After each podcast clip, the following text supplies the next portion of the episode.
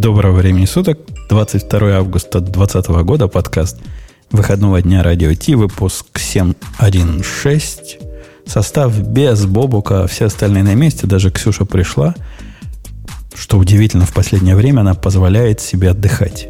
В то время как все работают, а ты позволяешь себе... Как? Да, Коля, Ксюша. Она вообще туризмом занимается. Я бы ну, не сказал, что это прямо отдых.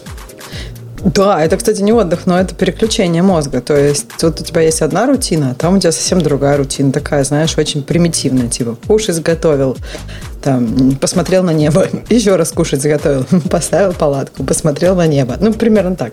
Да, я просто никуда же, никуда же никак не поехать, поэтому надо как-то мозг э, это чистить. Вот у тебя, ты описывал функцию э, заново пересчитать. Вот я тоже так в субботу заново пересчитаю. Заново Очищаешь кэш. Пересчитала с очисткой. А, а у меня, кстати, по этому поводу, пока мы не включили, не включили рекламу, а, вот такой вопрос. А я тут тоже думал поход устроить. Думаю, поставлю в огороде палатку. Чем это будет отличаться от мучений, которые ты испытываешь в своем походе? Слушай, ну мне кажется, тоже прикольно поставить в огороде палатку. На самом деле, э, как бы текущая жизнь, особенно если карантинные меры были какими-то строгими в вашем месте, э, мозг все равно, как бы ему нужны какие-то изменения, какие-то новые места, он так поработает лучше. Чистка кэша, понимаешь? Ты же понимаешь, что надо его чистить. Вот поставь палатку, почисти его хоть чуть-чуть. Так, Умпутун, у тебя же нет гор и наверняка никакого озера даже. В... А, ты имеешь в виду, да, что... Ну да, нет, горы и озеро, это, конечно, офигенно. Это прям действительно, когда мозг смотрит на что-то красивое, он тоже такой, вау, нифига себе. Ну, потому что смена, смена пейзажа, и это же тоже помогает. Еще как. Ну и воздух, и вообще, да, наверное, как бы, ну, даже поспать в палатке, может быть, для Умпутуна будет большим откровением. Он там сидит в своей студии и никогда не выходит. Так что, Начни с гамака Умпутун. Не, ну вы, вы зря на, на нашу природу наезжаете. А Wi-Fi там будет? Ладно, гор у нас нет. И, и озер нет. Но лужу налить можем, с одной стороны, а с другой стороны... В смысле у вас озер нет? Подожди. А, Она у вас далеко. В смысле у него в, это, во дворе нет в, озера? В огороде нет. Слушай, ну у вас вообще там красивая тоже природа. Можно же куда-то... У тебя же мальчик там все время по каким-то горам долам. Вот ты сядь ему на хвост. Как раз мальчик уехал в... Как штат называется? Где жук? В Колорадо. Уехал в Колорадо по работе и взял свою девочку с собой. Не по работе, а так, чтобы не гуляла без присмотра. Так что он при деле не может. Не может ничем посоветовать пока.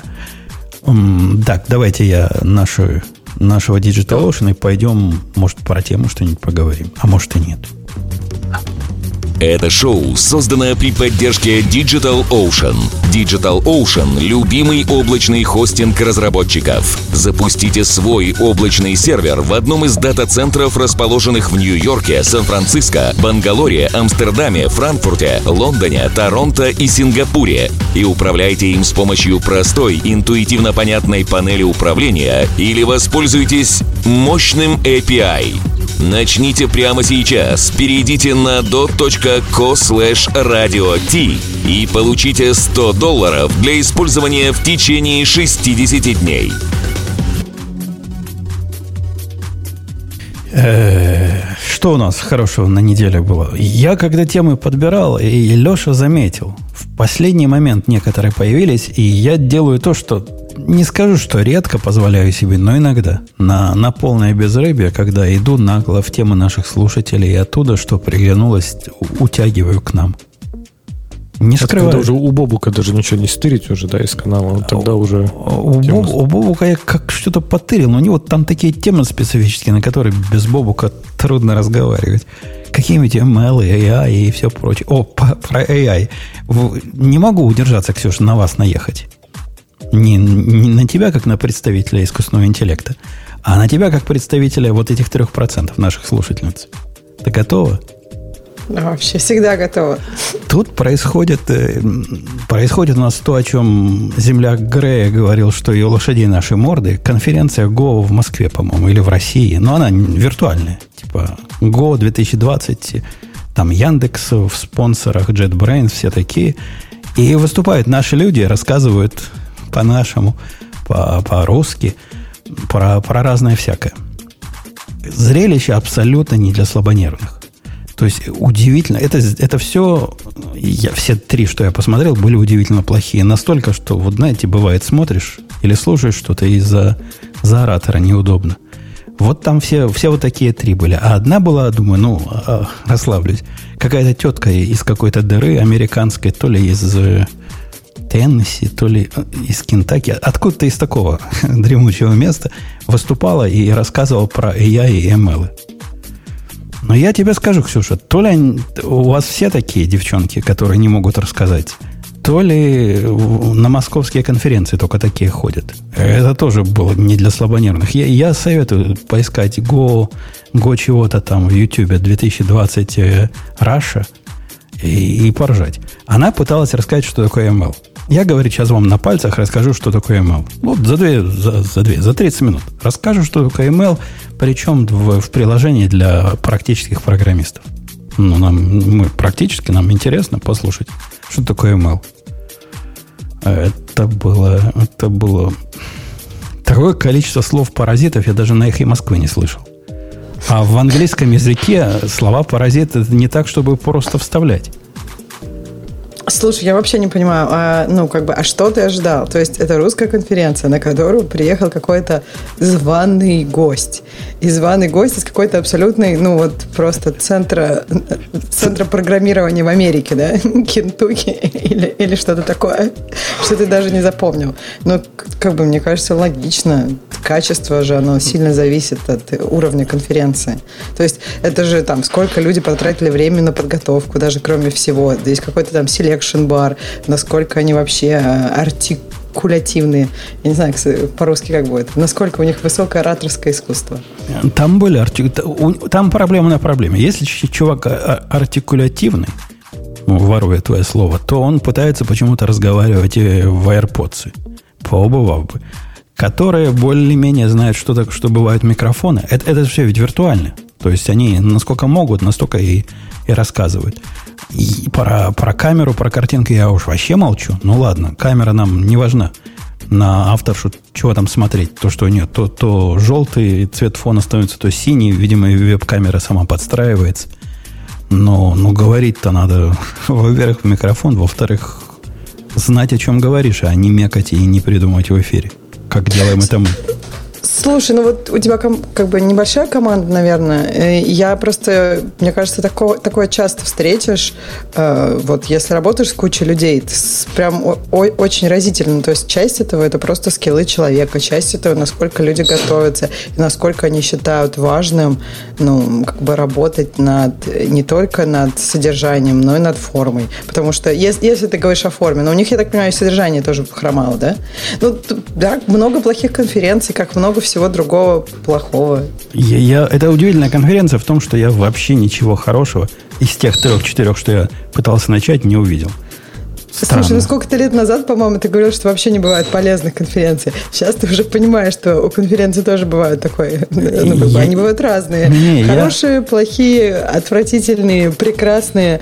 И да, я вообще, я же, я же рассказывала еще пять лет назад, что, например, там, ВВДЦ Пловы, они работают над качеством и формы, и содержания. У них это занимает полгода. Специальная контора, которая работает с каждым э, человеком, который делает ну, презентацию презентацию. Сейчас у них даже виртуально все было офигенно. Но это, это, понимаешь, это работа большого количества людей. И не всегда эта работа проводится на каких-то других конференциях. Ну, ладно, я от конференции не жду вот пользы, о которой ты говорила. Я, я ведь не для пользы их смотрю. Ну, все, что они могут рассказать, я уже забыл. Я для развлечения их смотрю, но развлекают плохо. Давайте вспомним, что и мы здесь тоже для развлечений, и пойдем на наши развлекательные темы. Леша, ты у нас ближе всего в отсутствии Бобука к Расту. Как-то так получается. Как по, по старшинству? Это потому, что я Mozilla пользуюсь, да? Вот так вот записали вы меня в этих... Потому что ты близок к Kotlin у. А Kotlin ближе к Rust у, чем, например, Go. Как тебе такая цепочка? Это как-то сложно выстраиваешь. Мне кажется, как раз Go ближе к Rust у, чем Kotlin. Kotlin как раз достаточно далеко от Rust а. Ну, Все-таки управляемый язык с, там, с, этим, с garbage collector ом и прочее. Не-не, погодите, у, у одних есть maybe тип, у других есть optional тип. Уже как-то можно связать А у нас в Go вообще типов никаких нет, не структур. И то, и все глобальные. Ну, хорошо, тогда, наверное, поближе, да. Go, наверное, все-таки ортогонален вообще всему, что существует в таком, в нашем мире современном.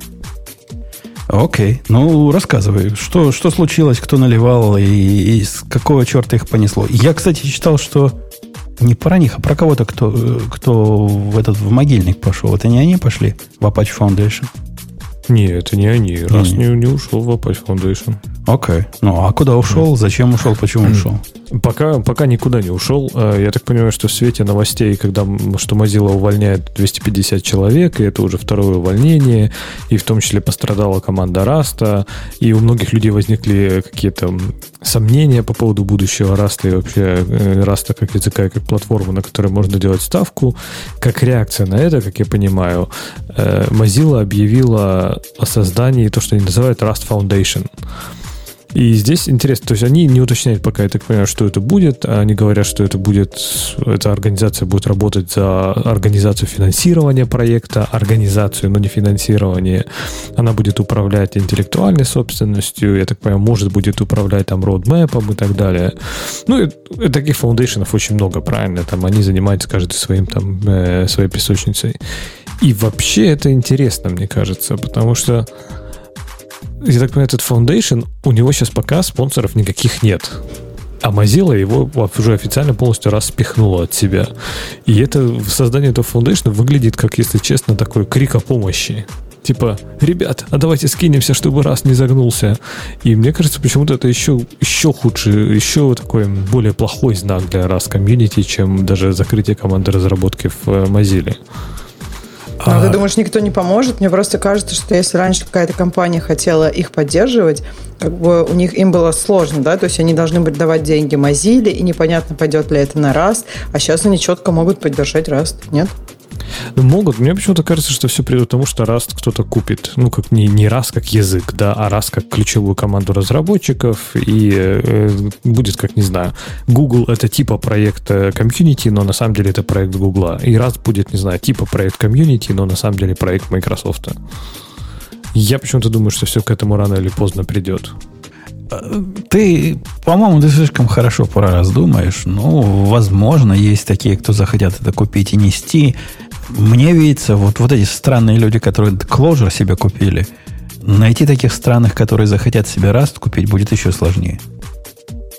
Ну, они купили Кложе, потому что у них написано все на Кложе. У них бизнес работает на Кложе полностью. Кложе, Атомик. Э, то есть у них 100% они зависят от этого. Поэтому им-то как раз был смысл покупать.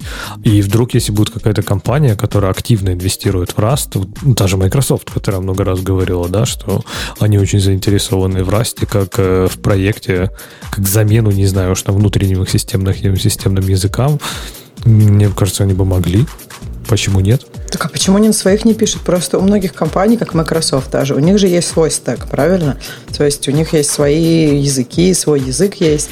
И почему они на нем не пишут? А вот это хороший вопрос. Мне почему-то кажется, что какой-нибудь старый Microsoft, знаешь, вот типа пяти, ну, там, десятилетний Microsoft, может быть, они бы так наверняка и сделали. Они бы его назвали Rust Sharp и забацали бы свой язык. Но сейчас же Microsoft у всех покупает налево и направо.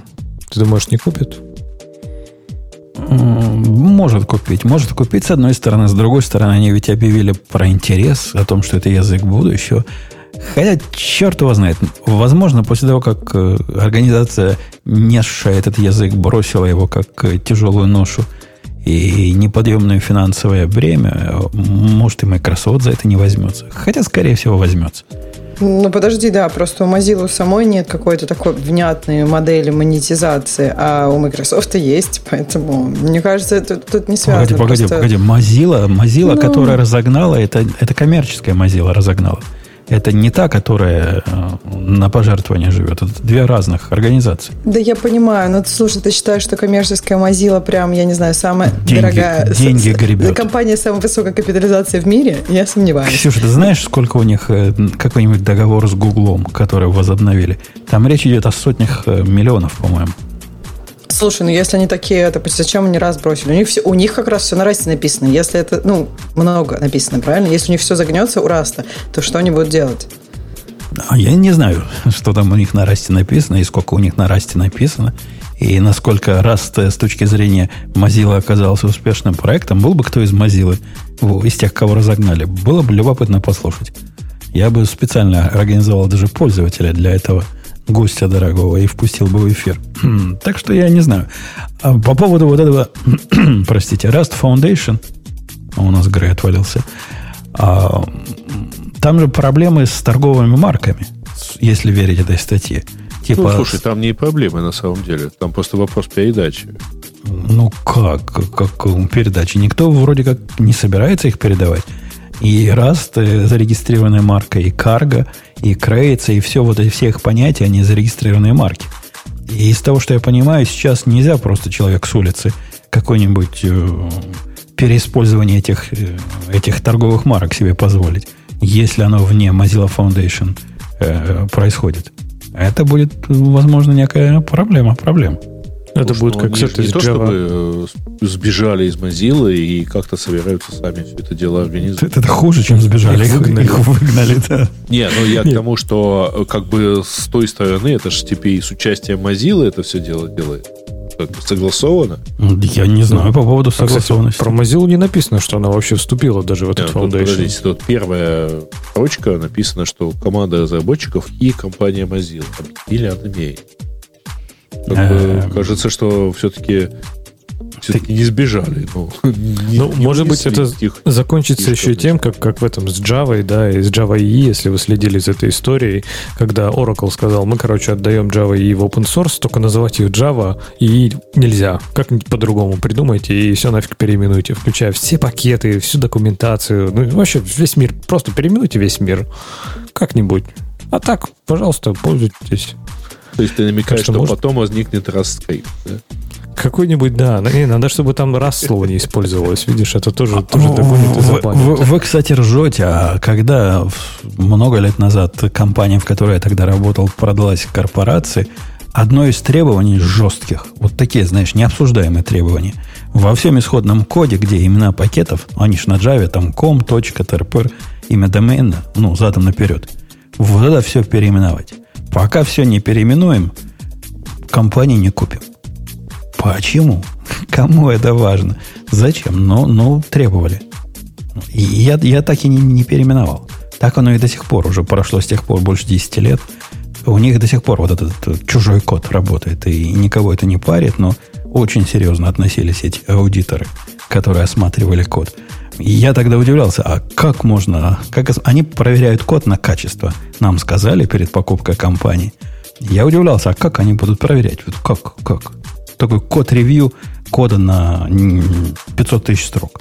Ну, представь себе, Леша, такое. Ну, слушай, ну если там ком Adidas, то это, конечно, хорошо. А если какой-нибудь там Abebas, то хуже. Но в результате это было единственное требование после код вот этого ревью поменять название пакетов. Больше ничего не захотели. Все остальное удовлетворило.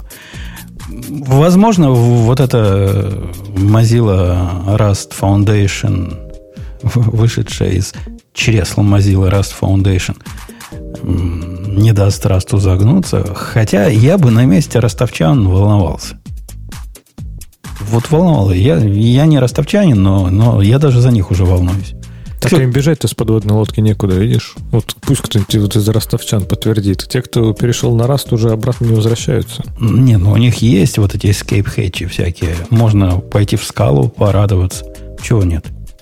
Скалу. Он чего нет? В скалу. Ска скала тоже зубодробительный язык. Не, подожди, на расте пишут не для того, чтобы было зубодробительно. Для а для пишут, чего чтобы еще? Было, и, да... Чтобы было быстро и без гарбаж коллектора. А Я на скале вас... дико медленно и с гарбаж коллектора. Мне Я кажется, там C, C++ умоляю. пойдут, нет? Я вас умоляю. Кто на расте пишет для того, чтобы было быстро? Да никого это на расте не волнует, кто пишет. Пишут, чтобы было элегантно. Это язык для элегантности. Вы хотите элегантности и выразительности, у вас есть другие языки. Наверное, есть три с половиной проекта, которым действительно важно и скорость, и отсутствие garbage коллектора, и вот эта вся borrow, borrow logic, которая типа безопасность, если вы правильно ее используете. Я зуб даю, 90 плюс процентов пользователей пишут для элегантности, а вовсе не для чего-то другого такого реального. Да? Ну, странно. Мне как раз раз казался вот чисто с точки зрения синтаксиса внешнего еще более уродливым языком, чем скала. Но, типа, при этом все его плюсы перевешивали, в общем-то, синтаксис и все недостатки. Так уродливость – это другая сторона выразительности. Ты уродливый такой, не такой, как все, и кривенький, косенький, но зато один такой. Других таких нет. И вот настолько выразить мысль своими призиданиями редко какой язык с точки зрения ростовчана еще позволит. Одна строка, и, и весь мир посчитался. А? Каково? Ну, я не знаю, так ли это в расте, я про раз не специалист, но, но в скале это так можно сделать. Причем посчитается весь мир неявно. Точно. И причем посчитается вот на этапе компиляции, даже запускать ничего не надо будет. Ну, не знаю про компиляцию, но на этапе создания уж точно, в момент построения всего дерева весь твой код и выполнится. Это наше, наше все. А, ну что, по поводу следующей темы пойдем, которую выберет нам Ксюша, которая выбирает нам нечто... Что? Так, что там самое интересное? Из того, что читала, конечно. Ну, а вот меня ты не спросил, Умпутун, пока Ксюша выбирает. Мне ты просто выбрал тему и сказал, окей, докладывай. А, так я могу и так. Читать. Давай так, выбирайте, выбирайте какую-нибудь тему, я могу доложить. У нас равноправие. В этом подкасте никогда не было равноправия. И никогда не будет. Ксюша, выбирай. Э, атака на пользователя через Mail2. Там прям очень интересно. Ну, и, конечно, я так понимаю, что это все-таки довольно старые клиенты. В основном там Thunderbird. Я не знаю, кто его там сейчас именно использует. Надеюсь, что не так много людей. Ну, а что, довольно много да? используют. Да? А ну, что, в общем, его не пользуются? Атака выглядит так. Если есть какая-то ссылка с mail там можно указать attachment. И можно указать любой файл, я так понимаю, на вашей файловой системе. И, то есть кто-нибудь может там... Ну, опять же, ему нужно, конечно, знать э, путь к этому файлу, но я думаю, что там можно как-то угадать. То есть mail допустим, и attachment – это ваши биткоин-ключи.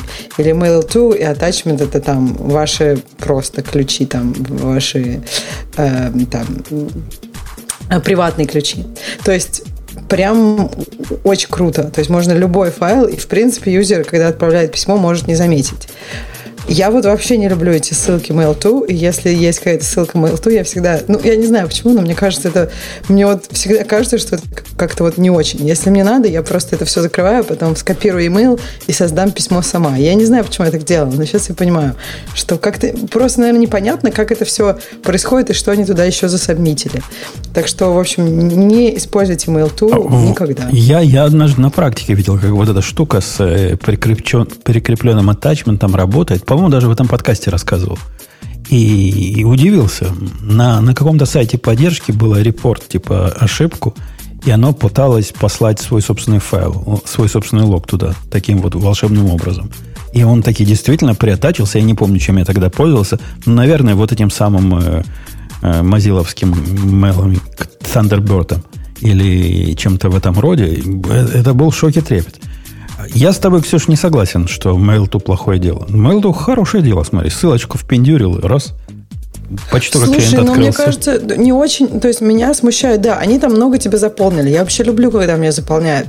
Но я не... Ну, у меня нет ощущения, что я полностью контролирую процесс. А я такое не люблю.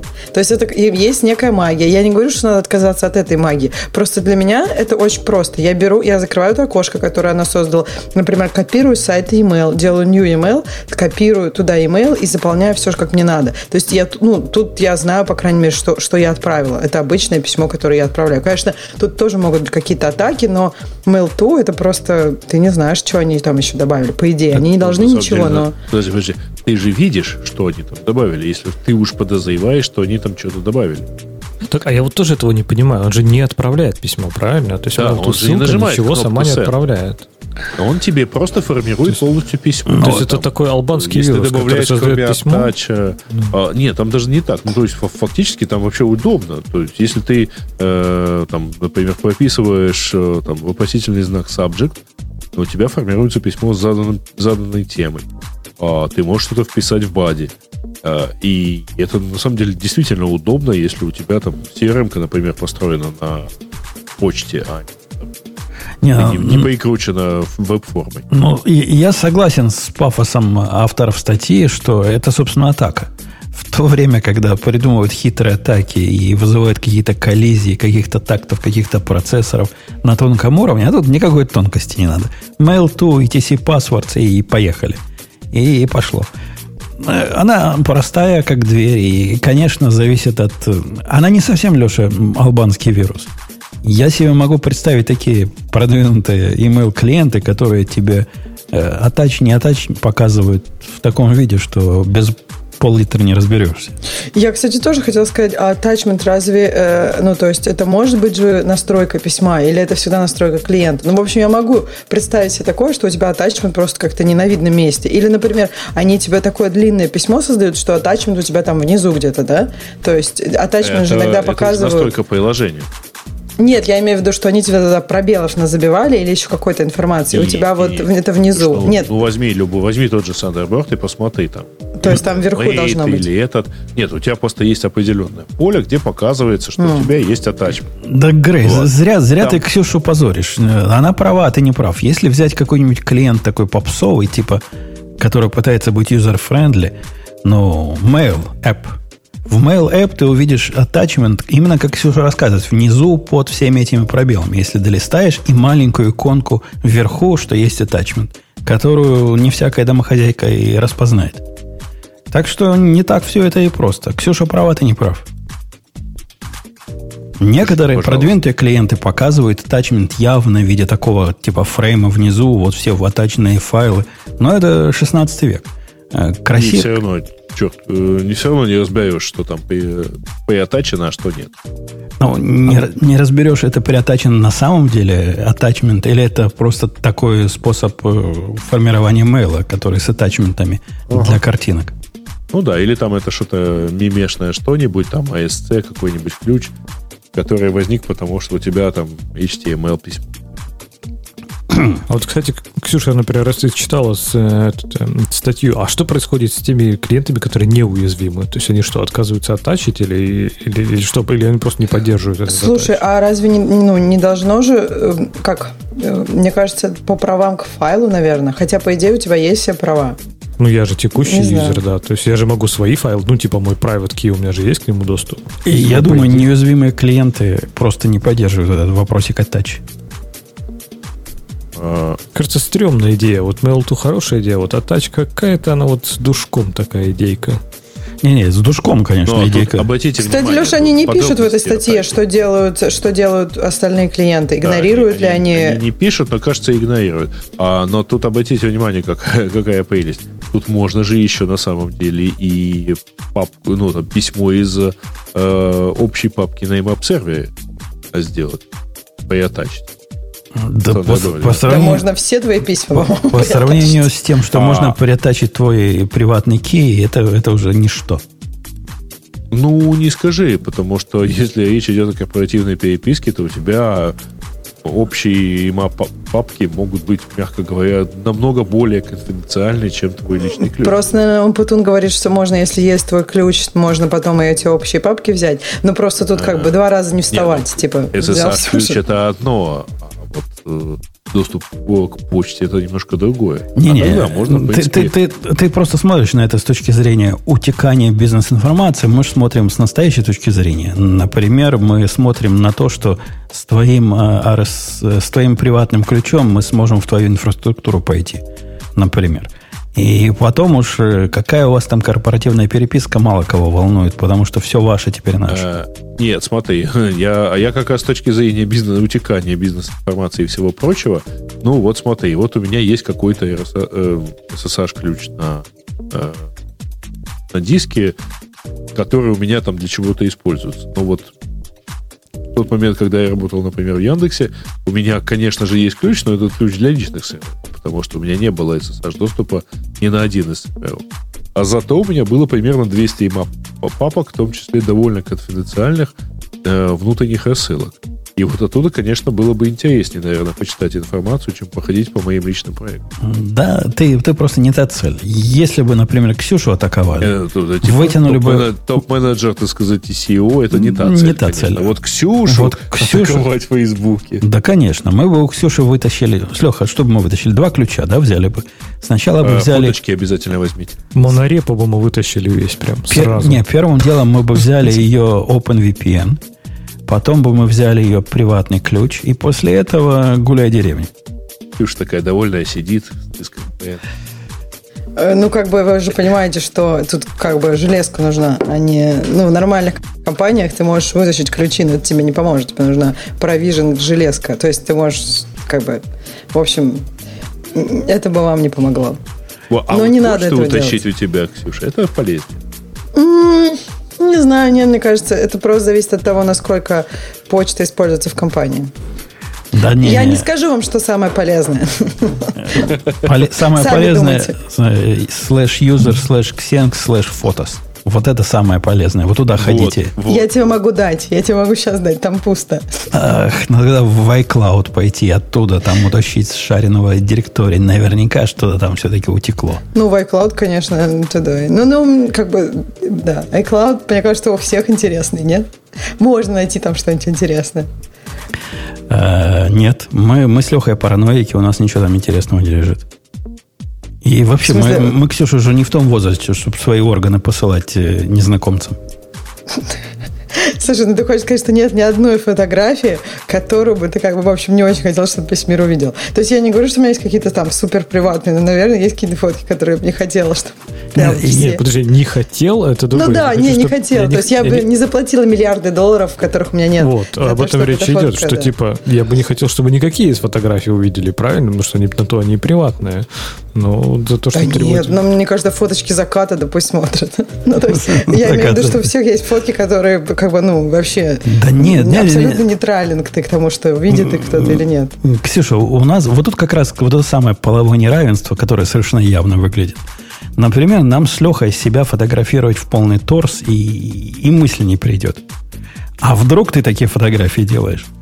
И ты понимаешь, ценность утечки уже по-другому торс торсом а, а, отличается от торса. Понимаешь, мне кажется, что вот то, что я так тут так долго сижу, мне кажется, э, оно немножко показывает, что, видимо, я не это.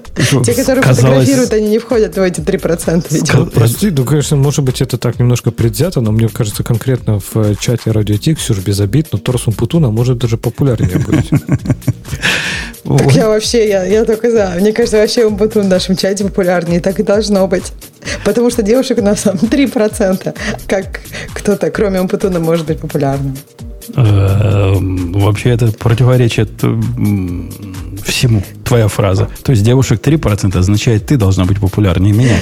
Нет, среди ну, этих понимаешь, люди же приходят за интеллектуальной, за интеллектуальной как бы пищей. Чист... Пищей для ума. Я, я, я, я так и сомневаюсь. Да про ладно. интеллектуальную пищу. Про пищу приходит, но насколько она интеллектуальна, я думаю, за развлекательной пищей. Э, похоже на мою палатку на Фазенде. Слушай, подожди, но для развлекательной можно там стендап посмотреть. То есть, если, если реально ты думаешь, что люди просто хотят развлечься в субботу в 11 вечера, почему они не посмотрят на Ютубе какой-нибудь э, смешных котиков или еще что-нибудь? Потому что, а во-первых, мы милее смешных котиков, а во-вторых, мы смешнее смешных котиков. А чем бы хуже? Смешных котиков. Точно. Те еще котики. Теперь я Грея спрошу. Грей, дружище, я понимаю, тема тут для тебя дикие. Какие-то ломают кого-то, какие-то клиенты для почты, о которой ты не слышал, и не для менеджеров. Но тем не менее, может, что-то достаточного э, уровня для тебя тут есть такое?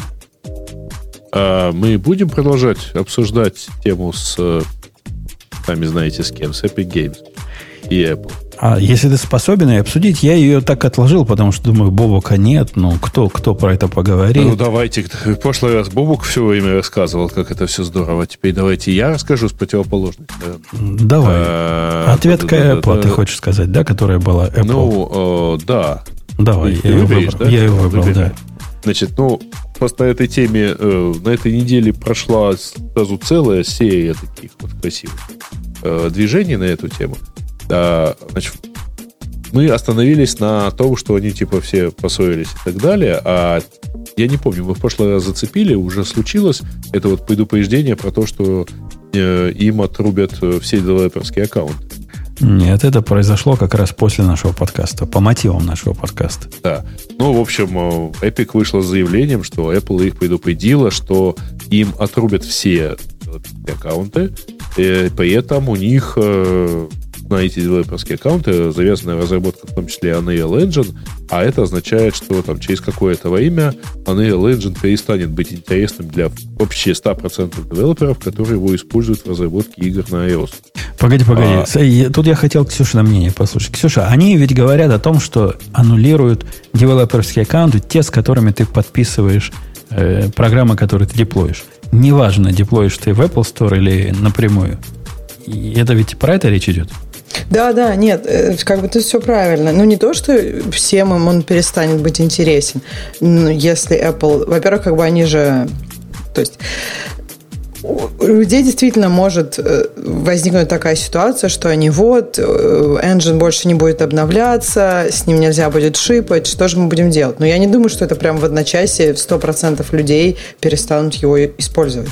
Э, вообще, это очень, ну, такая показательная история, что у Apple обычно в кармане больше козырей, чем, мне кажется, люди, которые пытаются... Ну, это не только у Apple, у больших компаний, у Apple, у Google, у них обычно в кармане больше козырей, чем комьюнити обычно думает. Но, с другой стороны, мне интересно, что сделают ли они это правда? Не будет ли это в комьюнити, как выз... ну, не вызовет ли это такой негативный резонанс в комьюнити, что э, это может для платформы как-то быть негативно. Что вы ну, думаете? Слушай, Или на всем самом деле, пофиг? по, по всех рассказах э, Эпика про то, что вот они угрожают, так сказать, э, уничтожить Unreal Engine, а Apple же честно говорит, что, в общем, никаких таких действий они делать не собираются. Они просто, э, если вот, ну, там, я так понимаю, все аккаунты, которые зарегистрированы под эгидой Epic, э, потеряют доступ э, для сабмита чего-либо, в, поскольку исходный разработчик нарушает правила, причем делает злостно и как бы не собирается исправляться. Так, а, а как они определяют, что там Unreal Engine? А нет, типа так легко? У тебя у Unreal Engine, у, SD, у SDK, как я понимаю, разработчик это вот кто-то, относящийся к Epic Games. Это же нативный бинарик, туда загружаешь, нет? Ксюша, наверное, сейчас Ксюша, а вот расскажи, пожалуйста, как это происходит? То есть, вот э, ты же используешь это как, какими-то либами, да? Ну да, я так понимаю, что они будут э, это. Я вот, кстати, просто по идее, да. Вот как это раньше делалось? То есть просто тебе дают либу, и ты ее используешь. Определить, что ты используешь какую-то либу, Леш, очень легко. То есть в этом нет никакой. Это же Objective-C, это не, не как бы не, так, не полностью стрипнутые бинарники. Там просто все эти строчки, потому что так работает как бы поиск функций. А, они, они, под, они подписаны есть, Epic. Но, но ну, подожди, нет. Э, если мы говорим про игры, они должны быть подписаны девелопером, который эту игру сабмитит.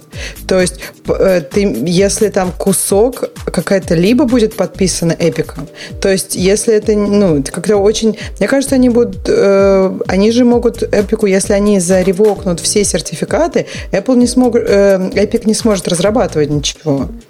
Они без да, сертификата. Нет, то есть Подожди, ничего Ксюш, нового может... они не смогут сделать, но старые так, сертификаты да, Старые сертификаты, да, то есть как бы он перестанет обновляться, я так понимаю. Нет, Ксюш, вот. подожди, я другого не понимаю. Они еще говорят про вот этот, э, ну не они, не в, не в статье конкретно, а в uh-huh. интернете часто говорят про именно engine, Unreal Engine. Но uh-huh. когда ты его используешь, да, ты же никак Epic как аккаунт не используешь. То есть ты просто либо притащил и Да, все. как аккаунт, то есть он... он запретить под... это использовать, это уж какое-то скотство Нет, со стороны Apple. выпущенную либо уже подписанную действительно, ну, действительно на данный а, момент. А, а у них, а у них библиотеки, а у них библиотеки дальше сертификата не будет. Слушайте, библиотеки вот про подписаны. подписку давайте так. Мне кажется, что все-таки можно вот можно взять либо никем не подписанную к себе притащить. Ну, есть много таких сторов, где там Objective-C либо, да, берешь либо там или C++ либо, которая у тебя будет работать, ты ее используешь в своем приложении, ты ее подписываешь своим сертификатом, сабмитишь в App Store. Все, все здорово тут. То есть это либо не, не, не, не нужно, чтобы твои все либо были подписаны каким-то third party определенным, который Apple разрешает. Нет такого. То есть как бы э, Epic Engine можно будет использовать, ну, Unreal Engine, но как бы Unreal как компания, в смысле Epic как компания не сможет разрабатывать ничего под iOS, если у них ревокнут все сертификаты. Ну... А, а скажите, пожалуйста, а Unreal Engine вообще можно вот взять и собрать из исходников? То есть он open source, что ли? Мы не знаем. Я не знаю. Это был Нет, вопрос. Он, я думаю, надо посмотреть, но как бы неважно. Даже если они распространяют готовый, либо какая тут разница. Она как бы, в смысле, у тебя не про... когда ты билдишь свое приложение, там нет подписки каждый либо. Ты можешь взять любую фортпати, никем не подписанную, можешь любую подписанную подписать ее себе. То есть это твоя ответственность, какие-либо у тебя в приложении, ну, это, понимаешь? Это, видимо, какая-то менее такая стримлайн система данном случае. Но э, на этом-то история не закончилась, потому что буквально позавчера э, Apple выложила, ну, опубликовала заявление, которое нам понедельник назначено первое слушание в этом деле. Э, и Apple опубликовала свое заявление, в котором на самом деле приводит переписку в частности, письмо, которое глава э, Эпика направил 30 июня где было написано, что, в общем, знаете, мы тут хотим сделать всем хорошо, поэтому вы нам, пожалуйста, разрешите не платить комиссию и разрешите создать свой Epic Store внутри App Store. То есть... Говори, либо сделай гейт поменьше, либо говори погромче. Ты, ты сам а... себя тормозишь, когда говоришь. Да, ну я, я сейчас попробую просто ближе поговорить, потому что у меня сейчас SM7B, он тупой довольно. А, так вот, а можно я э, вернусь вот, вот к этому? Ага. Я посмотрела, да, все так. То есть они все смогут юзать Unreal Engine, никто не заревокнет никакие игры. Просто компания Epic не сможет сделать ничего больше. То есть они на девайс не смогут поставить, понимаете? То есть если их сертификаты заревокнут, они ни одного билда не смогут поставить себе на девайс, для девелопмента даже. Поэтому ну, они не смогут разрабатывать ничего. А нечего ага. нарушать безобразие. Да, Гай, рассказывай. А, ну, в общем, история дальше получается такая, что где-то месяц с лишним назад а, глава э, э, Epic Games Тим Суини написал э, Тиму Куку, Филу Шиллеру, который на тот момент занимался App Store и так далее, э, написал письмо с э, таким предложением, что типа, ребят, мы вот очень хотим, чтобы всем было хорошо, поэтому вы нам, пожалуйста, разрешите не платить вам комиссию при на прочее. А во-вторых, мы, пожалуйста, так сказать, дайте нам возможность ставить э, через наш стор, ну, как бы поставить наш стор и через него ставить уже наши собственные приложения. А, и, ну, наверное, вы захотите это сделать для остальных разработчиков. Но, в общем, на всякий случай, там, давайте сделаем там доп. соглашение или изменим договор, а, чтобы это стало возможным для Epic Games. А, то есть, как бы они немножко не про не с монополией боролись, а предлагали для себя каких-то особых условий добиться. Да, как, какая им? Они же бизнес. Почему они должны за, за все хорошее бороться? А дело в том, что они сейчас борются за все хорошее и рассказывают, что да нет, мы, в общем, от лица всех, так сказать, разработчиков, а, ну, там, собственно, про всех разработчиков там одно предложение из где-то пяти абзацев. Ну, а, про вот с, то, как будет хорошо всем остальным. Конечно, согласись, как было бы круто, когда у нас наступил бы коммунизм. Мы, мы долго к этому шли. И долго этого ждали. Слушай, и... по-моему, мы к этому пришли примерно, э, если я не ошибаюсь, еще на первом айфоне. Помнишь, за сколько во имени у тебя разрядился iPhone, напичканный через CD всякими левыми приложениями? Ну, по-моему, минут за 30, не? Это был коммунизм. И я не помню. Сидию я давно ставил, по-моему, всего один да. раз. На, на самой первой версии. Ну, то есть, вот это было прям правильное показание, правильная иллюстрация того, что будет, если разрешить это все ставить. А разлетелся-то iPhone, а не iPhone CD, у которого, так сказать, не очень умный хозяин, так сказать, все это дело напичкал. Вот, вот в чем-то фишка. Э, возвращаясь к, к пафосу этого письма, то есть они просят для себя условия. А как они объясняют эти условия? Чем они такие особенные? Почему? Потому что они такие популярные, потому что они на них в суд иначе подадут. Собственно, какой был повод вот такое письмо написать? А, вот просто, что они хотят, чтобы это все дело было сделано, тогда больше пользователей, так сказать, тогда будет меньше, из-за того, что будет меньше комиссия, больше пользователей будут пользоваться, и это улучшит условия для вот разработчиков, хотя, конечно же, это больше улучшит условия для самого Эпика. Эпик при этом, вообще, тут, как очень интересно, в один момент мне прокомментировали, значит, ну, по, по сути, просто компания, которая зарабатывает сотни миллионов, э, спорит с компанией, которая зарабатывает десятки миллиардов, вот. И все это делается под маркой... Ну, вот простые разработчики, которые зарабатывают по 1000 долларов, они вот, конечно же, от этого выиграют. Э, совершенно справедливо Шиллер сказал, что подобные претензии, подобные поблажки, подобные исключения ставят э, под вопрос вообще всю модель э, App Store, но поскольку прецедент, если создашь такой, этим можно, почему другим нельзя? А если и другие, а если и всем можно, то App Store надо закрывать. Подожди, а разве не, подожди, разве нет уже а, прецедента? Я, кстати, я, во-первых, я э, хочу сказать, что мне кажется, что 30% это много. Я сразу скажу. Просто я, меня не было в прошлый раз. Давайте все свои мысли и потом отвечу. 30% мне кажется, это много. Но с другой стороны, платформа, на мой взгляд, это если как физический мир, это там предоставляешь, я не знаю, помещение для какой-нибудь там магазина или ресторана. И мне кажется странно, когда кто-то говорит, что ну вот как бы давайте помещение будет бесплатными. Давайте. Нет, а нет, что Ксюша, значит там много? Это, Ксюша, там же Почему? они же не про это спорят. Они же не про комиссию на приложение. Комиссия на все, что ты продаешь для этого приложения, где угодно. Они готовы. Почему нет? Это... Нигде угодно. Все, все что ты продаешь через, через телефон. Да, вот. где угодно продавай, что хочешь. Это как бы вообще твои проблемы, правильно? То есть просто все, что продается у тебя через телефон, должно продаваться, ну, по такой же, ну, по обычной цене. То есть как бы вот в этом. Ну, все вот эти на purchase и прочее, да? что тоже, то, что тоже странно, если честно. То есть там за покупку, за размещение, ладно. Но какие-нибудь подписки и прочее, блин, ну с чего там подписки? Подожди, а, слушай, как подписка это то же самое. Куча приложений перешло с поку, с, поку, с покупной модели на подписочную. Поэтому я не знаю, когда говорят, что покупка это одно, а вот подписка это другое. Это подписка это то же самое. Фундаментально Apple ничего не делала для этой подписки, абсолютно ничего. Кроме чего? галочки. Как, как ничего? Чего, Подожди. чего? Тот ну, момент, смотри, когда ты подписываешься есть... в, в приложении. А, стоп, что, а что вас так удивляет? Подожди, у меня вот есть, например, Proton Mail. Ну, например, да, у них нет oh. подписки через app э, на Purchase. Я ее скачал, установил, там заплатил, пусть, ну, хорошо, она бесплатная сама, да.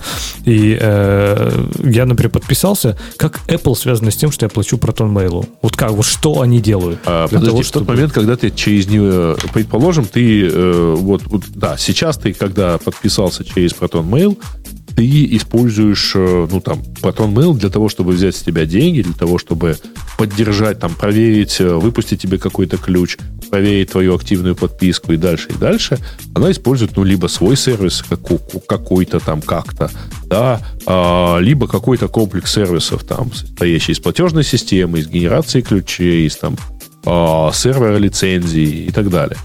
А, если ты все это делаешь, делаешь через э, Э, App Store, то есть через in Purchase, то ты получаешь, ну, разработчик вообще ничем этим не парится.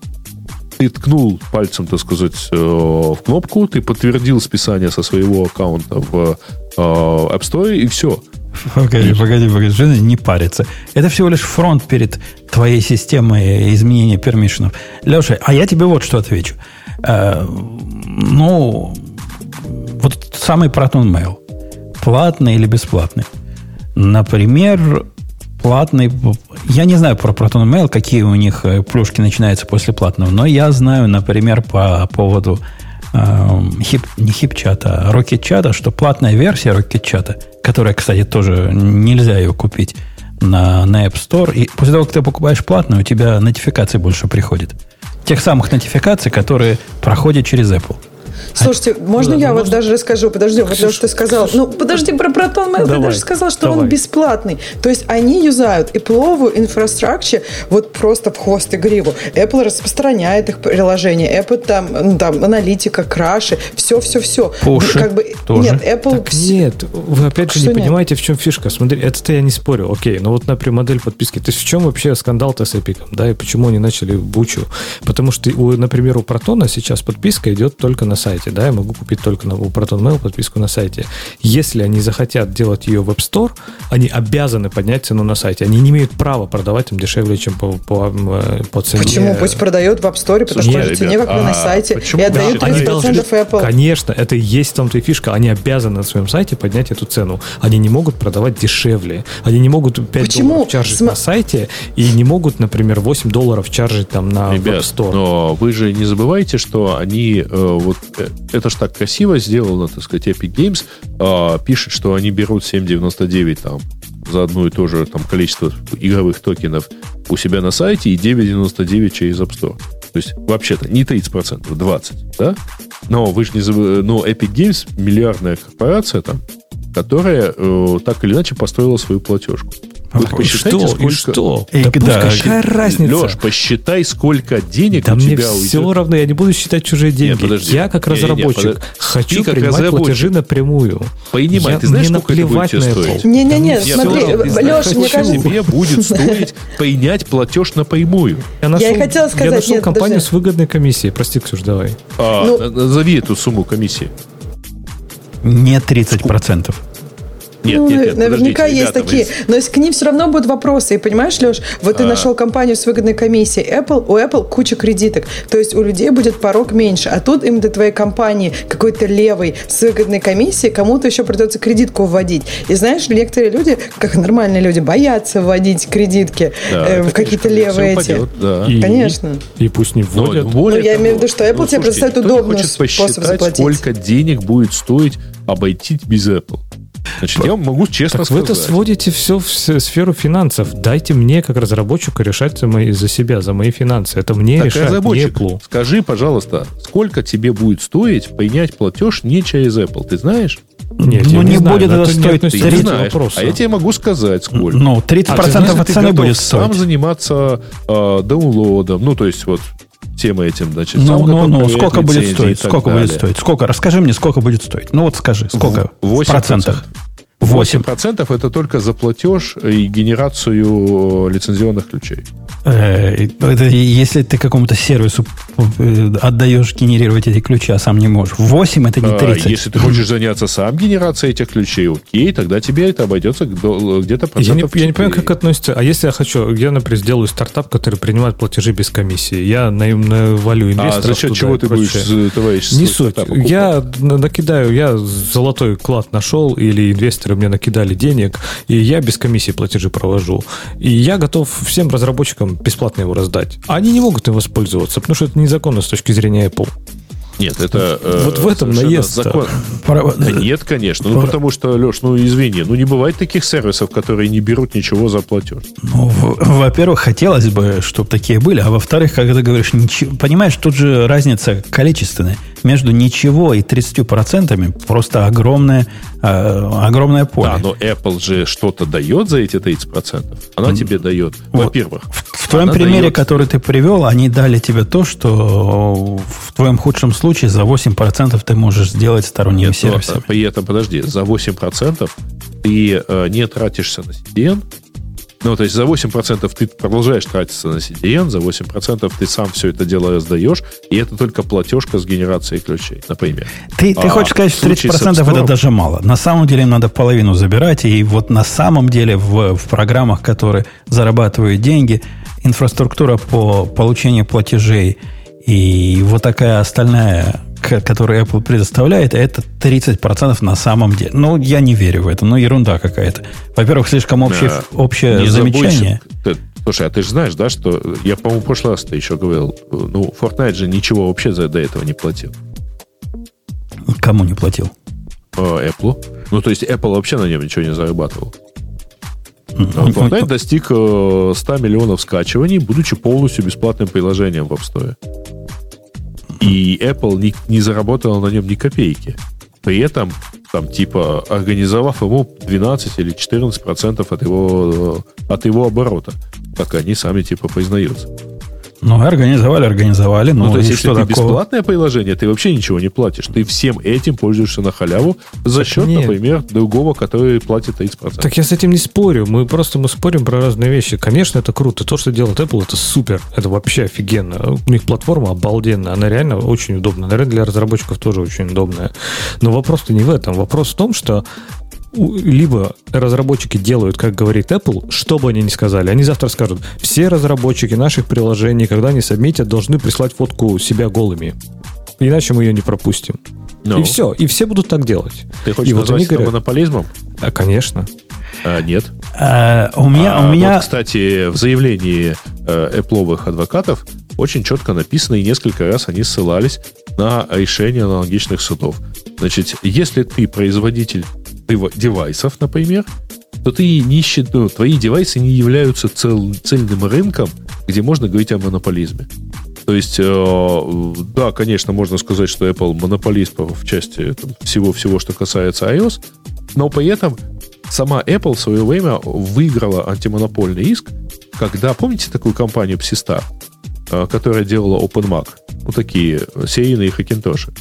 Вот. А они пытались наехать на Apple за монопольное поведение. Apple выиграла, потому что суд постановил, что, вообще говоря, macOS это просто еще одна ОС, и рынок компьютеров не является в данном случае э, вот состоящим только из Macintosh.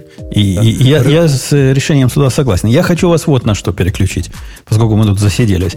Мне видится наиболее более тревожным наездом, чем наезд на Epic, с которым, в принципе, все ясно. Мы можем соглашаться, не соглашаться, но вот такой мир. А вот наезд на WordPress мне видится интересным. Особенно в контексте нашей прошлой дискуссии, когда я э, вопрошал тут без тебя, Ксюша, и в комментариях спросили, жаль, Ксюши не было, она на Умпутуновой глупости ответила.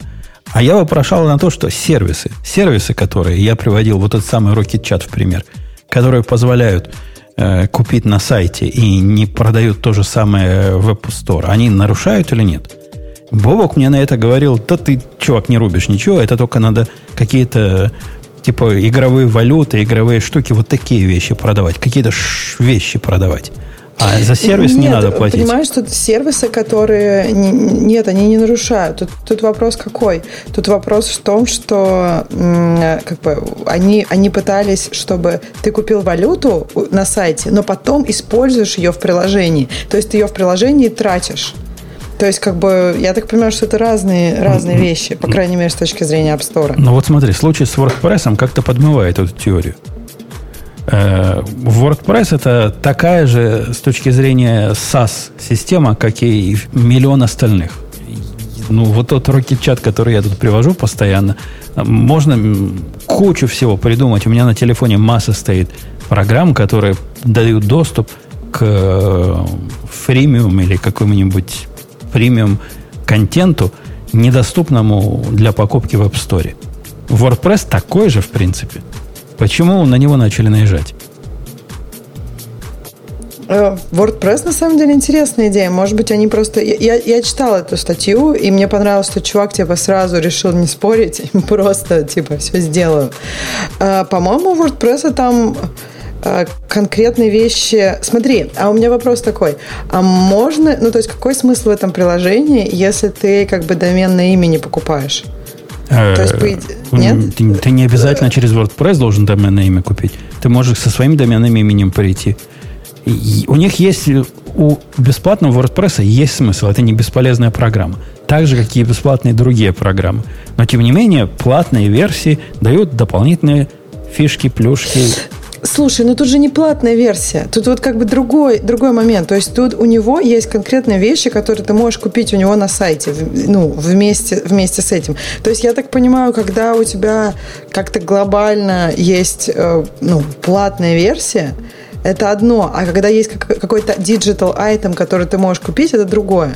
Я, конечно, понимаю, что тут может быть gray area, да, то есть он может, типа, заинтродюсить какой-нибудь, ну, все равно, вот, знаешь, Какая, если бы он тонкая... заинтродюсил бесплатный аккаунт премиум с, не знаю, с пятью, например, э, доменными именами, ну, тоже было бы как-то странно, да, так бы никто не делал. Вот, видишь, это разница, то есть у тебя есть какая-то платная подписка с фичами, то есть и есть какой-то digital item, который ты можешь купить. И вот digital item они хотят, ну, как песня, например, например, если ты покупаешь песню через App Store, как digital item, то ты, как бы они бы хотели, чтобы 30% уходило Apple. Да, Бобок мне тоже примерно то же, не Spotify. то же самое ну, говорил, да. но... Или не Netflix. Ну, как бы, опять же, тут, тут я, я согласна, что когда мы говорили, э, когда вот Фил Шиллер говорит, что вот это ломает, любые исключения ломают модель App Store, ну, я не знаю, мне кажется, это не, немножко лукавство, потому Слушай, что а все как, как знают, что есть с определенными, с отдельными контрактами, и такие слухи ходили уже давно, и как бы есть там, очевидно, типа, по-моему, у Netflix deal, э, у Amazon, по-моему, Prime deal, ну, как бы есть компании, у которых у Amazon есть Prime, да, deal, который заключается в том, что они сразу, там же первый год ты платишь 30%, а потом э, комиссия снижается до 15%. Вот у Prime э, сразу 15 было. А, ну, в общем, а я, Prime, я имею по виду, сути, что продает... есть определенные тут исключения, поэтому как бы их это не смущало. Просто Epic, он как бы достаточно большой или что? Почему Слушайте, как бы... Ну, если бы Epic продолжил бы на них как-то давить, вот ровно как это делает Spotify, я думаю, что вот было бы на самом деле иначе все выглядело. Но мне кажется достаточно принципиальным тот факт, что Epic, вообще говоря, нечестно поступил. Они же, условно говоря, бэкдором включили эту новую функцию. Да это не бэкдоры, и... они обновили приложение. Погоди, мы уже от Epic ушли. Мы, мы о другом говорим. Ксюша, ты говоришь да. э, э, Prime. Что, неужели Prime теряет деньги на каждом покупателе с телефона? В том-то и дело, что нет. Я и говорю, что есть компании, у которых с Apple отдельные договоры, и у них там нет вот этого там 30% всем. И как бы... Прямо 15. Да, я... но понимаешь... А как, как это, как это? Вот это, подожди, подожди. Prime 15? В App Store так и написано, всем Prime 15? Нет, это как бы, это дил в обход App Store, просто все его уже как бы знают, но... Что такое в, в Prime 15? Когда я покупаю с телефона а, а, Apple получает, э, Amazon получает на 15% меньше, ты это хочешь сказать, Грей?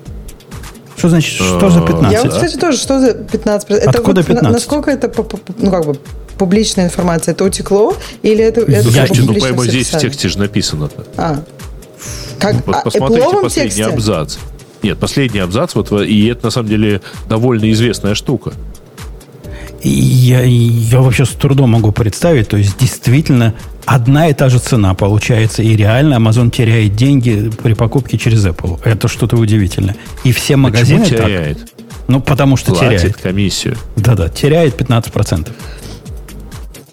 Ну, не знаю. Слушай, почему теряет на самом да деле? Да потому что у Амазона своя инфраструктура, о которой ты рассказывал, как трудно и дорого построить, уже построена. Потому что Амазону сервисы, которые Apple им предоставляет для проведения платежей, вряд ли сильно экономят, и уж точно не 15%. Я, я с трудом могу поверить, что Amazon себе может позволить терять 15%. Ну, на цифровых сервисах. Почему нет? Они почему, на, почему, почему, могут? Мне почему на кажется, цифровых? Они для них ничего не стоят, и это Но им дает это огромную аудиторию. Канал. Вы не Конечно. забывайте, ребят, что э, вообще говоря, вот эта вся подписка, на, на чем выросла эта вся индустрия вот с App Store, да, и с Google Play тоже на том, что людям не надо ничего делать, привязывать, э, разрешать, вводить реквизиты. Они просто значит, два раза тапают значит, на экране, и получается громадное количество импульсивных каких-то случайных покупок. Это вот все тоже не нехилый двигатель всей этой индустрии. На этом все выросли. А теперь все возмущены, почему они на самом деле сильно разочаруются, когда они начнут прикручивать свои платежки и начнут терять конверсию так в порядок. Они, на, они прикрутят а, кнопочку, которая в один клик это платит Apple, Apple Pay. Э, ну, а извините, Apple Pay это тоже нет, комиссия? Нет. У Apple Pay нету 30% комиссии. Ну, у них есть комиссия, но не 30%. Ладно, да, давай... Подожди, подожди. Для давай, Apple давайте Pay, с этих... У тебя это другая идея. поддерживать да. Apple Pay. У тебя страна должна соответствовать Apple Pay и так далее. Это немножко другая да, история. и страна должна соответствовать App Store, то же самое. Это примерно да. та же самая история. Давай, давай, давай пойдем с этой темы уже. Мы тут засиделись уже час сидим. Да. Я просто хотела добавить, да, это прям тут много обсуждений и про то, что у Амазона действительно такое дело 15%, но, по-моему, все, все знают, что у Netflix тоже есть какое-то дело, они не они отстегивают Apple сколько-то, но не 30. И мне кажется... Подождите, ну, есть... у Netflix нет возможности купить подписку в приложении. Нет. Ты уверен? А, совершенно. Да? Зайди и проверь. Как, как, как? Нет никакой возможности подписаться через Подожди, ну ладно, давай, HBO. есть, у них точно есть подписка через приложение, и я да, уверен, что они 30% есть. не отстегивают. Потому что, ну... Не, никто не знает, да, как ты понимаешь, да. Но, ну, возможно, и не отстегивают. Не отстегивают да, они 30%. И у этих шоу, шоу Time тоже, наверное, тоже есть ну, подписка ну, через Понимаешь, вот в том-то и дело, Кстати, что... у шоу Time бы... есть подписка и через Amazon. Количество сервисов, которые вот так непонятно, каким образом могут выживать в этой ситуации, оно удивительно огромное. Например, YouTube Premium, например, YouTube TV. Масса всего этого что я сильно сомневаюсь, платят 30% за, Нет, за ну, все слушай, покупки. На самом деле, про, может быть, эм, про Netflix и Showtime это же действительно как премиум аккаунт, правильно? То есть в Амазоне это ты опять же покупаешь digital item. Из digital item они хотят 30%. А с э, как аккаунта, ну, в смысле, с повышения, там, не знаю, премиумности твоего аккаунта, они говорят, как бы у них нет вот этой необходимости платить 30%. Поэтому, поэтому по идее, наверное, кстати, то, что я говорила там, HBO и Netflix, Netflix, это, это все окей, потому что это просто а, как бы повышение применности твоего аккаунта. У всех приложений, у HBO, например, у них есть бесплатный контент в приложении. То есть приложение бесплатное, оно не абсолютно бесполезное, оно полезно. Там есть, там, не знаю, 5 серий чего-нибудь старые очень. А если ты хочешь э, как бы быть премиум, то ты можешь купить э, как угодно, да? В принципе, Слушайте, логика... На, на, на самом, на самом деле, подожди, Грей, да, вся да, эта тема, что касается цифрового контента, и вот или Fortnite, или еще чего-нибудь, это на самом деле большой цинизм, потому что вы же понимаете, что себестоимость всего того, что либо Epic Games, либо э, Netflix, либо HBO выдает, так сказать, вот сеть каждому новому подписчику, она нулевая. Да, да, да, да. Программист, они программистам деле, платить не надо. Конечно, не, не нулевая. то, чтобы не, не хотят, э, ну, это не то, что оно у них не укладывается в экономику, а ну, они просто не хотят делиться с Apple. Вот Здравствуйте, еще один коммунист пришел. Нулевая себестоимость. Да, сами, сами возникают программы, сами снимаются фильмы, сам, само нет, все разрабатывается. Нет, нет, ты, ты не услышал. Каждому новому подписчику, Подожди, Грей, а, а в случае же... с Эпиком, там, каждому новому юзеру виртуальные коины там, или там, я не знаю, блин, одежку какую-то, э, какой-то дополнительный лут в э, Fortnite. Да. Ну, извините, вы правда хотите сказать, что у него себестоимость есть? А, конечно, конечно, есть. Программист, который написал этот самый код, его себестоимость, цена работы этого программиста размазывается Скажи, пожалуйста, как минимум. И сколько денег стоит э, написать код, который будет производить 100 виртуальных кирпичей, и, и правда ли же, э, что э, тысячи виртуальных кирпичей стоят Ой, 10 Подожди, Грей, да? ну ты говоришь про керв, да, что тут как бы нет такого один к одному, но мне кажется, ты должен понимать, что есть нагрузка на сервера, когда все, все игроки одновременно играют, что есть, она опять же, линейная. разработка, но ну вот она не линейная. Никто не говорит, что она линейная, никто не сказал, что это прямая, но есть некий керв, тебе нужно разрабатывать новые, новые штуки, и у тебя есть количество пользователей, там критическое количество пользователей, ты должен, ну, как бы обеспечивать работу, когда много играют все одновременно, какие-то да, новые штуки да. придумывать. Это все деньги, понимаешь? Мало того, Нет. многие компании игры разорялись на том, что они эту кривульку, о которой Ксюша говорит, неправильно рассчитывали, а на том, что они теряли деньги, продавая свои виртуальные э, вещи, поскольку нагрузка на сервера и поддержка этой инфраструктуры стоила для них больше. Э, давайте отойдем от этой темы. Я хочу Лешу спросить то, что его колбасило в течение всего нашего разговора – сейчас твое время. Ты можешь, ты можешь расслабиться и выдохнуть по поводу этого. Выдохнул. Выдохнул Лио. По поводу этого льва. Он тебя спать не давал. Кушать не, не мог. Не давал. А что, а что случилось? Почему я могу выдохнуть? Они решили перенести обратно в монолит на PHP весь код? Не, не, ты ж держал в себе это. Все это, а, все, все наше время. Есть... И дыхание задерживал, думаю, сейчас скажу, сейчас скажу, и не мог. А теперь выдохни и скажи. То есть, надо, наоборот, не выдохнуть, а, скажем так, высказать все, что вот накипело, на, набурлило внутри, вот это все. Ну, вообще, сейчас уже, наверное, немножко первая реакция такая WTF, она прошла. О, смотри, бот не сработал, не забанило. Прикольно. Так вот, первая реакция такая, удивление прошла, я бы сказал. И, э, ну, чем больше, я не знаю, я статью перечитал, наверное, пару раз, и комментарии чуть-чуть почитал. О чем мы говорим вообще, о какой статье, для тех, кто нас слушает в онлайне. Это, точнее, не в онлайне, а уже в записи. Мы обсуждаем статью, когда новый, я так понимаю, технический директор Инголео написал статью, как они переехали с монолита на PHP на там сколько-то миллионов строк на хранимке в Postgres. и ускорили работу сайта в 150 тысяч раз, э, сделали все, снизили все нагрузки, и там всех э, старую команду разработчиков, которая, очевидно, плохая, ничего делать не умеет, э, разогнали, а новую построили. В общем, все, просто все стало лучше в 50 раз. Вот все стало лучше в 50 раз после переезда на хранимки, и очевидно, очевидно, судя вот по тексту статьи и по общению в комментариях, это только благодаря Postgres. Не-не-не, не только благодаря Postgres. Благодаря тому, что весь код выполняется там, где сидят данные, а именно из-за того, что это храним, хранимые процедуры. Вот из-за Кстати, этого. Кстати, с этим вот ты э, сейчас иронизируешь, но с этим у меня вопросов нет. То есть это не такая безумная идея запускать код там, где есть данные. Если данных очень много, всякие там ходупы, датомики и прочее, они умеют так делать, да, запускать то, год там, где лежат данные. Просто этот код написан не на SQL. Этот код написан на чем-то, ну, на языке программирования. Но, я не знаю, мне кажется, я в конце концов сформулировал, вот как ты говоришь, там, высказать все, что наболело, а я, наверное, для себя это так сформулировал. То есть, если мне надо объяснять, что не так с этой статьей, например, ну, автору этой статьи, то нам, наверное, не о чем поговорить. Мы живем в каких-то разных параллельных реальностях. А автор совершенно явно гордится архитектурным решением и считает его вот тем самым вот тем самым. То есть он... Чем он гордится? Тем, что э, вся логика, которая была внутри PHP, э, теперь вынесена внутри, внутрь PSQL. Я, кстати, не очень понимаю, почему надо было на PSQL для этого переходить. В нем, что ли, э, storage procedure лучше, чем в MySQL, на котором они раньше были? Это прям гораздо лучше. Там такой прям полноценный язык. Лучше, ну хорошо, лучше. То бишь у них выглядит теперь вся архитектура как прокси-лейер, который HTTP туда-сюда гоняет, а все остальное ходит напрямую в PSQL, и оттуда, запуская э, всю, всю эту логику, лежащую внутри PSQL, возвращает готовый JSON. И прокси уже его как-то почищает. Я не знаю, что он делает. Я даже сомневаюсь, что он почищает. Я думаю, обратно просто отдает и все. Прокси дергает другие сервисы еще. То есть там можно передать типа какой-то флаг, вызови такой-то сервис, и прокси его вызовет. Да, да. Вот такая логика.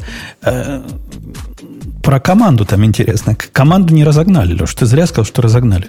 Судя по всему, команда, когда эту архитектуру увидела, сказала, да не, мы лучше сами уйдем.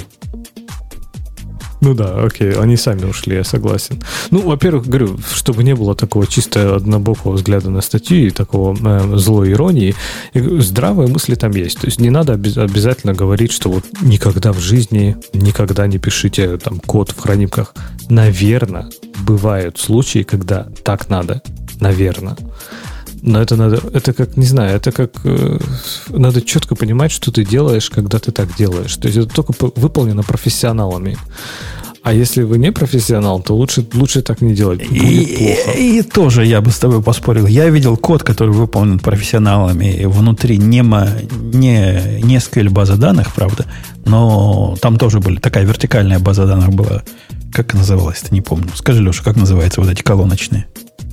Кассандра. Не, ну как Кассандра, только в те времена, когда Кассандры не было. Пусть нам подскажут. Я его упоминал когда-то. И там тоже были э, вот эти хранимые процедуры. Их там было примерно 25 тысяч штук. В тот момент, когда меня попросили это поддерживать. И действительно, каждая была не очень большая. Их было много, они такие разбитые, модулированные было, но их там были десятки тысяч штук. И кто на ком стоял, и как это все вместе работает – и почему э, это абсолютно магическое с точки зрения внешнего наблюдателя действие. Ты вызываешь такая суперлямбда. Вызываешь суперлямбду, она внутри что-то делает, база данных, и отдает тебе ответ. Как с этим жить? Как это поддерживать? Как, где там что менять? Это какой-то крайний случай написания системы, которая пишется для жуткой оптимизации и для минимального readability. Я с тобой согласен, что есть такие места, если тебе какой-то aggregation надо посчитать как часть твоего flow, ну, глупо его считать на клиенте, если твой, твоя база сама умеет считать. Но это конкретная такая узкая функция. Ты посчитал, делай дальше с данными, что надо в твоем бизнес-слое. А тут вообще бизнес-слой нет. Весь бизнес – это база. Ну, и... как там просто написан код, написан бизнес-логика написана в коде базы данных, и все. То есть, по сути, это просто такой... То есть, это твой сервер приложений. Э, слушайте, у меня вопрос. То есть вот он говорит там, стал быстрее, это мы согласны, да, может стать быстрее от этого. И он говорит, удобнее для разработчиков. При этом он говорит, что до этого у них там прям вообще было какой-то мес, э, черный ящик, потому что работало много людей, видимо, у них была большая текучка и так далее. То есть э, можно же в коде написать гораздо хуже, чем в этих процедурах, правильно? Особенно в начале. Они сейчас чистенько все переписали в эти процедуры, и действительно, может быть, понятнее, э, куда бежать, чем раньше у них там, наверное, какая-нибудь, ну, очень много легаси было, к примеру. Такие, такие нет. А здесь стандартная же когнитивная ловушка, да? Это абсолютно, мне кажется, ну, по крайней мере, когда читаю статьи про переписывание на какой-то язык, люди в нее попадают. Они говорят, мы переписали э, полностью наш сервис там, с PHP на JavaScript. Стало вообще лучше. Так стало лучше не потому, что это JavaScript, потому что вы переписали. Здесь то же самое. Ну, конечно, если они все выкинули оттуда. Причем они потеряли данные при миграции. То есть, если вам наплевать, вы можете позволить себе потерять данные, все полностью нафиг переписать.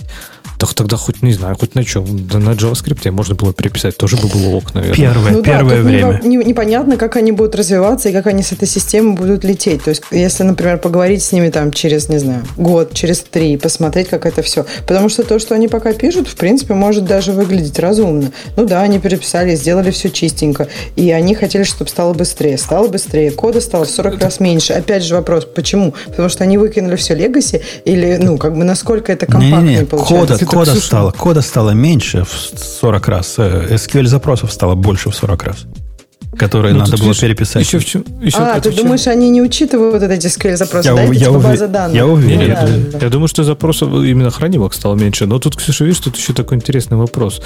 Это действительно, я говорю, выглядит некоторые моменты, ну, действительно логично, да? Но вот сама вот как-то понимание, почему это произошло, то есть абсолютно отсутствие понимания механизма, почему это произошло. Из, из разряда там задают вопрос, а как вы с гитом работаете? А, нам не надо, там их хранимок немного, их можно все за час там переписать, мы раз там в год, не знаю, в день выгружаем их просто в гит и все дампим и сохраняем. Даже не в гит, а в папочку выгружают.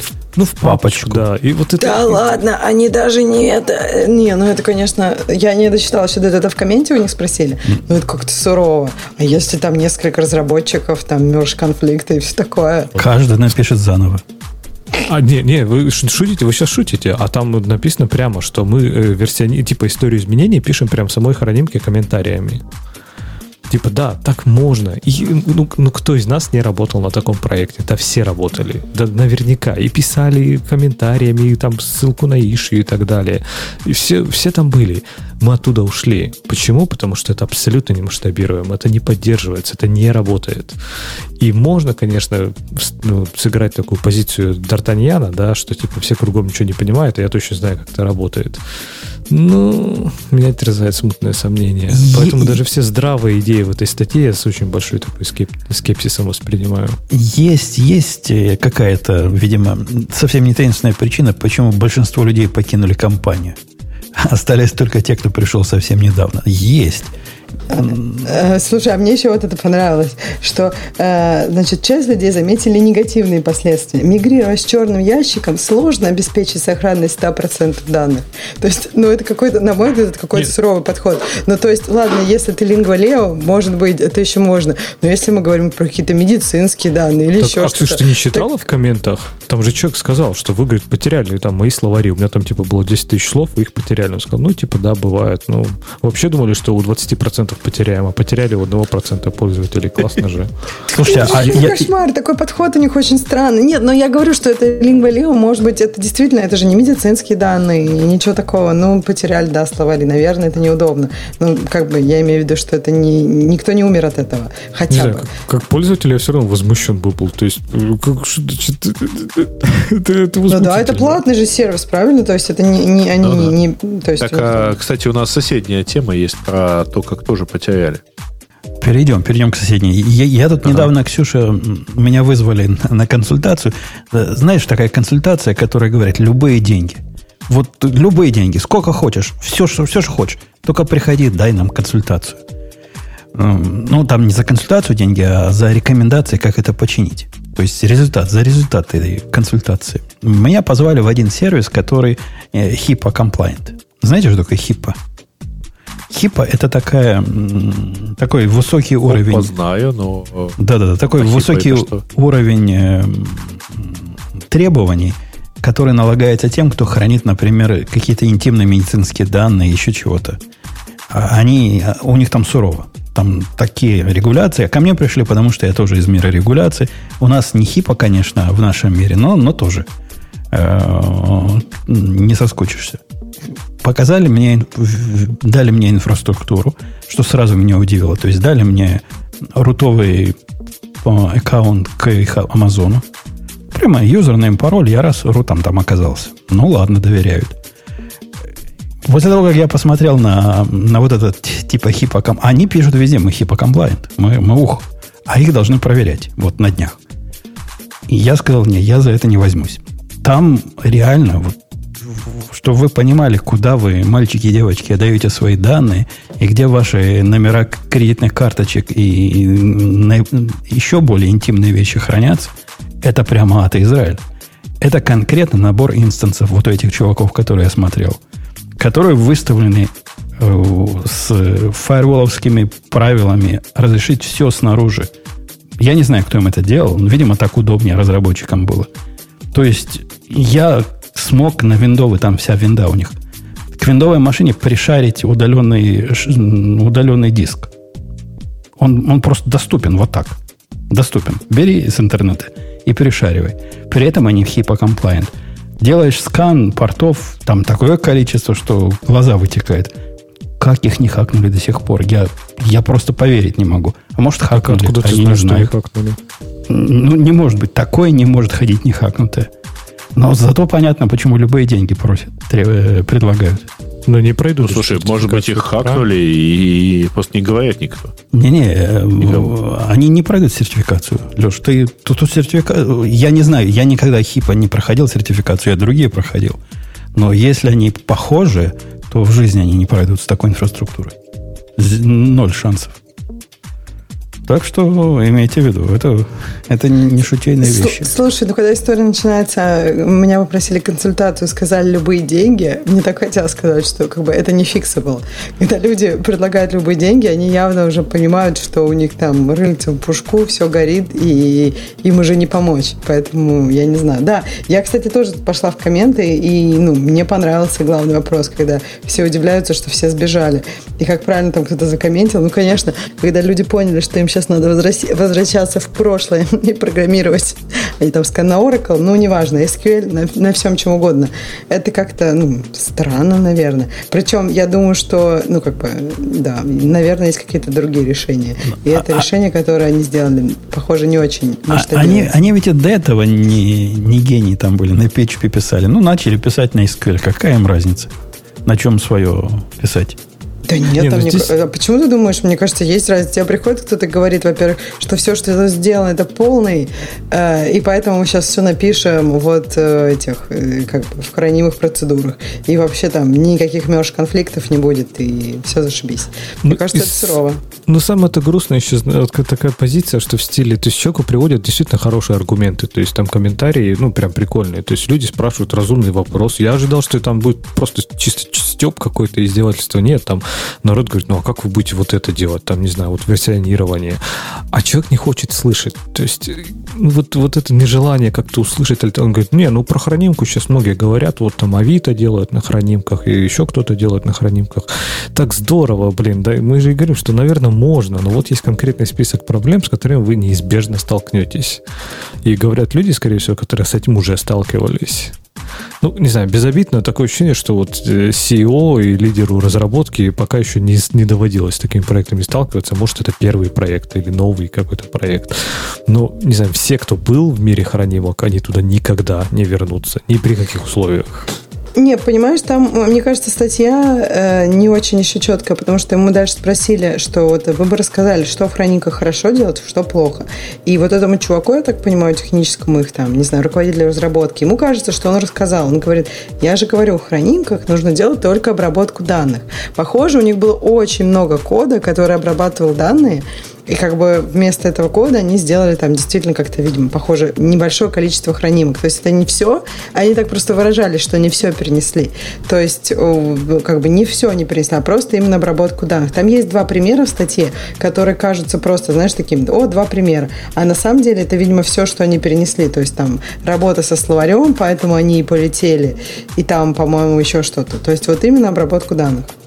У меня был случай не так давно в практике, когда я натолкнулся на, на самого себя прошлого, который я прошлый лет пять назад в, одной, в одном из сервисов решил вот тоже такое сделать. Подобное. Есть сервис у меня, который, не помню, рассказывал я про него или нет, который дэшборд рисует. То есть анализы всякие бегут. Это такой боковой маленький сервис. Он dashboard этот, кому интересно посмотреть, что да, мы все ваше просчитали, вот столько-то данных вошло, было на входе, столько-то стало на выходе, такая-то разница. Такая типичная статистика между разными днями и выполнения их типичного процесса. Такой dashboard. И для того, чтобы не париться, я написал его при помощи практически одной или даже двух разухабистых aggregation pipelines. То есть все это бежит внутри Монги, поскольку данные можно взять оттуда, и можно там посчитать, и можно все сделать, и можно все отдать. И, и любой сложности можно построить. И сказать, что это решение плохо масштабируется с точки зрения не нагрузки. С точки зрения нагрузки оно быстро работало. Ну, там никого скорость особо не интересовала. Оно считается в процессе и пишется в другую коллекцию. Кого интересует, сколько оно бежало у меня ночью. А вот с точки зрения поддержки разработческой, это был ад. Это ад был. Я до сих пор вычищаю куски этого могучего aggregation pipeline а, который умный и бежит там, где данные бегут, и разбиваю его на кусочки, которые каждый делает свою собственную размерность, свою собственное рассчитывает, и цель избавиться от него полностью. То есть вот вообще полностью, чтобы не было такого больше. И бить по рукам себя самого, когда второй раз мне такое захочется, такую могучую оптимизацию э, обработки там, где данные сделать. Я против такого подхода, особенно на уровне вот магическом. В, зашло в черный ящик и вышло красивый документ со всеми циферками уже. Это, это ужас. Это, это, это, это через три года это уже становится главной основной болью, при том, что сервис мелкий, а занимает времени как крупный. Так нельзя. Так, и у, них, у них такое теперь будет везде, как у меня с дэшбордом. Помяните мое слово. Э, ну что, пойдем к следующим темам. Мы осудили, да, осудили их CTO, э, осудили их SEO. А особенно я осуждаю то, что пишут они все свои ну, что там скрывать, возмутительные комментарии э, от имени компании. То есть это не просто Вася Попкин какой-то пишет, а прямо Lingua Leo пишет вот это. Вот это сам Лев их пишет.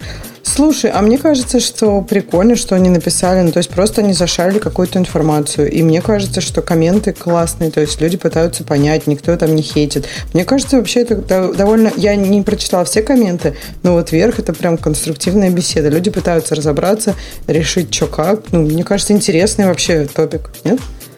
Ну, я не знаю по поводу хейтить или не хейтить, когда чуваку говорят из этой линку, мол, программисты-то ушли, как, как так теперь будет? А он говорит, ну так им и надо, теперь им будет трудно работу найти. На что остроумно отвечает, ну да, с такими-то знаниями, которые у вас получили, действительно трудно будет найти. Нет, ну, ну слушай, ну это нормальная, элегантная шутка. Это а не это... так, что ты там, ну и ты знаешь, что обычно пишут тут в этом случае. А это, кстати же, интересный же тоже вопрос, да? То есть вот, ну, как человек, который говорит, что он CEO, ну, CTO, да? То есть, мне кажется, когда выбираешь технологию или платформу, особенно вот с точки зрения там руководителя, вопрос, а где я потом найду программистов или как я это буду поддерживать, это а, чуть ли не первый должен быть. То есть, типа, я, например, очень люблю язык э, Rust. Но если я пойду, не знаю, писать в каком-нибудь э, банке приложение как консультант, да я в жизни не предложу Rust. Конечно, это будет, ну, 100% это будет Java. Ну, ну, потому что они найдут 100 тысяч программистов на Java и одного на Rust, который где-нибудь там, не знаю, не хочет переезжать со своего ранчо. То есть это же тоже важный вопрос. То есть, ну, не знаю, это не учитывать, это как минимум странно. И вот это вот какая-то жесткое настаивание на своем стиле, вот именно принцип Д'Артаньяна. Мне он очень не нравится. Мне очень Слушай, мне кажется, все-таки у них там маленький кусок. Они просто так написали. Потому что потом там его допытывают вопросами. У них там еще на Go есть куски. То есть, на самом деле, там не все так э, просто статья. Видимо, они как-то хотели сделать более привлекательной. И они рассказали о каком-то о своих моментах там исключительных подходов. Это не все. То есть, они не весь их код на PHP переписали. У них был код на PHP, видимо, который делал обработку, ну, просто работу с данными, со словами и так далее. И как бы вот они его сделали... Не-не-не, этот код, это был код на JavaScript, который слова... По-моему, они на клиенте били э, предложение на слова. Ух, э, это ну, они в том числе ну, перенесли. Же, правильно, на клиенте бить приложение слова. Ну, ну конечно. Тем но... более, что у них как бы ну, клиенты одинаковые, им нужно одно и то же. Нет никакой разницы, на iOS ты бьешь или на Android. И, да, это, несомненно, надо было... У них же там PHP головного мозга. Связь э, и разница между бэкэндом и фронтендом размыта. Кто там фронтенд, кто, кто там бэкэнд, и там... фиг его знает. И там между строк читается. Все, да. да, между строк можно прочитать какие-то отсылки, почему там старый бэкэнд был таким плохим. То есть там типа вот это постоянный пункт, что а мы данные там только, там, не знаю, выберем и вернем только необходимый JSON. Такое ощущение, что это чуть ли не на клиента там скачивалось, не знаю, 100 тысяч записей, и там в памяти выбирались. То есть, может быть, просто оптимизацией запросов это можно было решить. Ну, вот, не знаю, я догадываюсь, да, сейчас по комментариях. Но я не знаю, то есть, я говорю, я тут в комментариях называют категоричным в чате. Я просто, вот серьезно, люди, которые через это проходили, они меня поймут.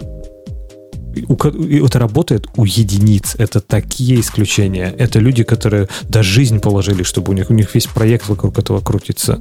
И, и это, не знаю, оно того стоит? Может.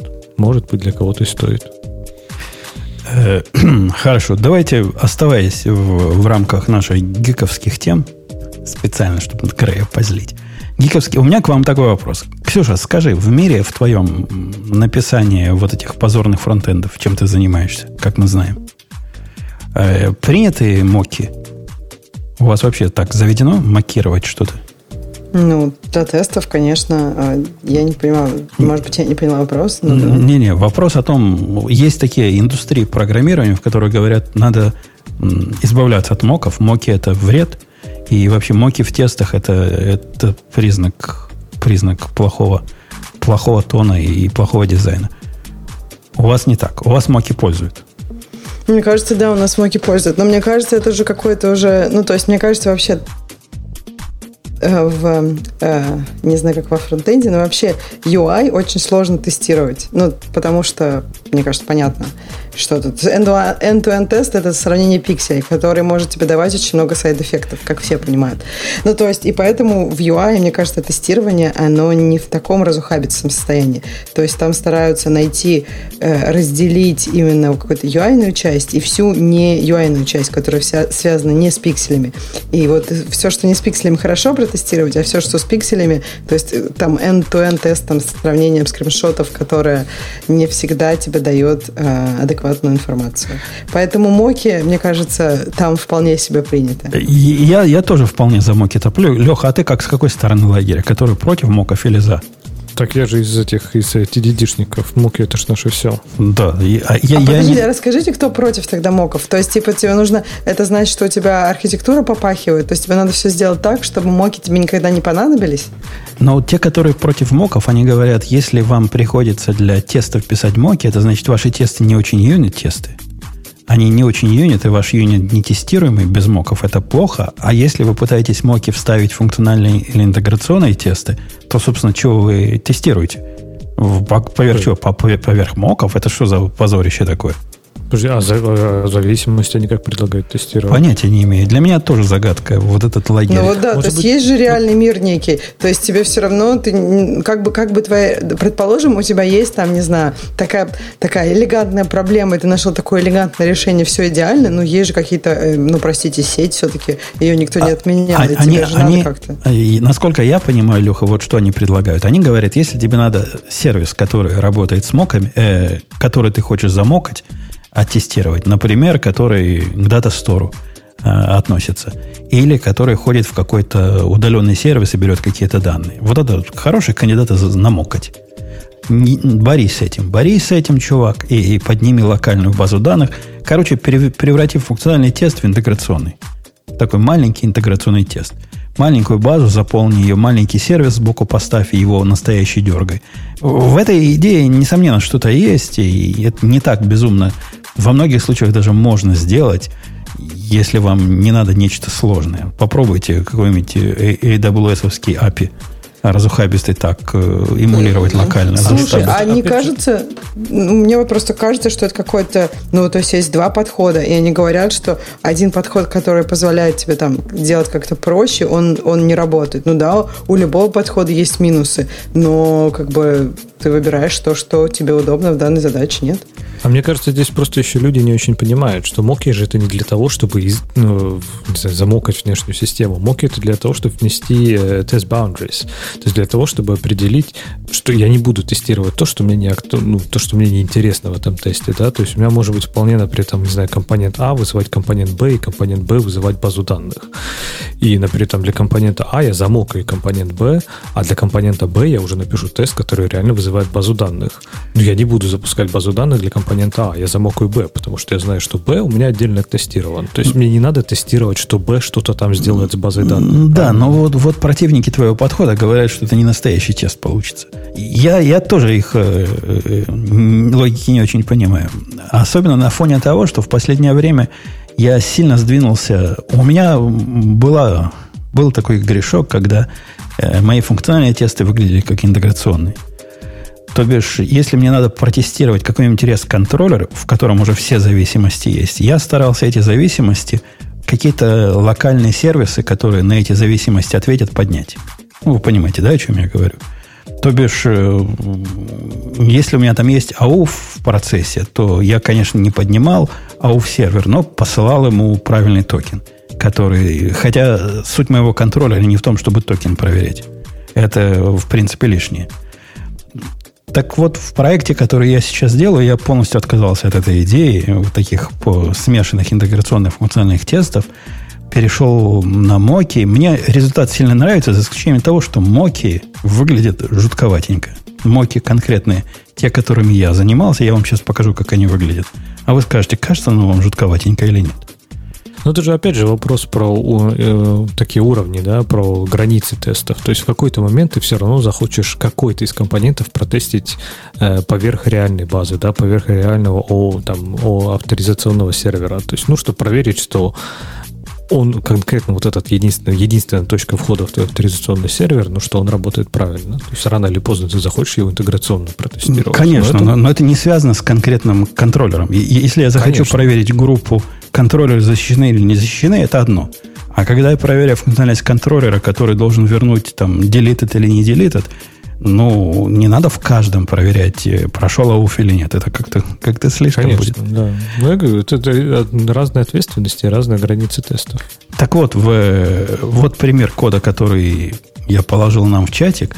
Пример мока, который я положил в чатик, это пример, как выглядит в таком, в конечном сервисе, ну, типа реста. У меня он не совсем рест, но нечто в этом роде. Э, сами моки. Мне показалось ну, вы видите вот это все, да? Ксюша, ты видишь это все? Выглядит это своеобразно, прямо скажем. Э, это самая популярная, одна из самых популярных библиотек для мокинга, которая называется Mockery. Э, вот таким образом у нее все и работает. Образ этот сложный. То есть я, конечно, не хуже собаку съел и понимаю, как там мэчить, как чего, но, Леша, оно явно с макитой рисовали. Ну, подожди, как раз вот я хотел сказать, что у тебя просто библиотека плохая. Я, я не говорю, что плохая. Она, тут другой вопрос. Она сложная. С моей точки зрения, тесты должны быть простыми. Тесты должны быть настолько простыми, чтобы когда я пишу, мне не надо было смотреть, как мне аргумент matcher надо определить, какую мне лямбду туда впендюрить, чтобы смеч, мак... смачить по, по аргументу. Я бы сказал, если в Макита тебе надо аргумент матчер, то, скорее всего, тест написан тоже не очень правильно.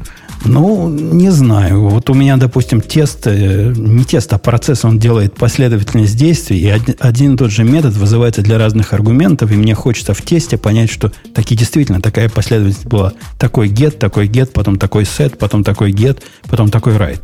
Вот как раз вот эта последовательность, которую я в картинке привел, она про это. То есть у меня вот так проходит три разных гета, какие-то метрики там сям берутся, потом делается какой-то сет, какой-то апдейт, и вот именно вот эту цепочку мне хочется проверить. Так вот, я, я это к тому, что тест сложно получается из-за этих моков, особенно сложно, если давать китайцу читать. Я тут случайно нашел э, мок, который MOK. Я его в тему нашу добавил. Всячески рекомендую, поскольку это тот случай, когда простота лучше воровства. Эта штука абсолютно, э, абсолютно поразительно примитивная. И в этом есть великий смысл.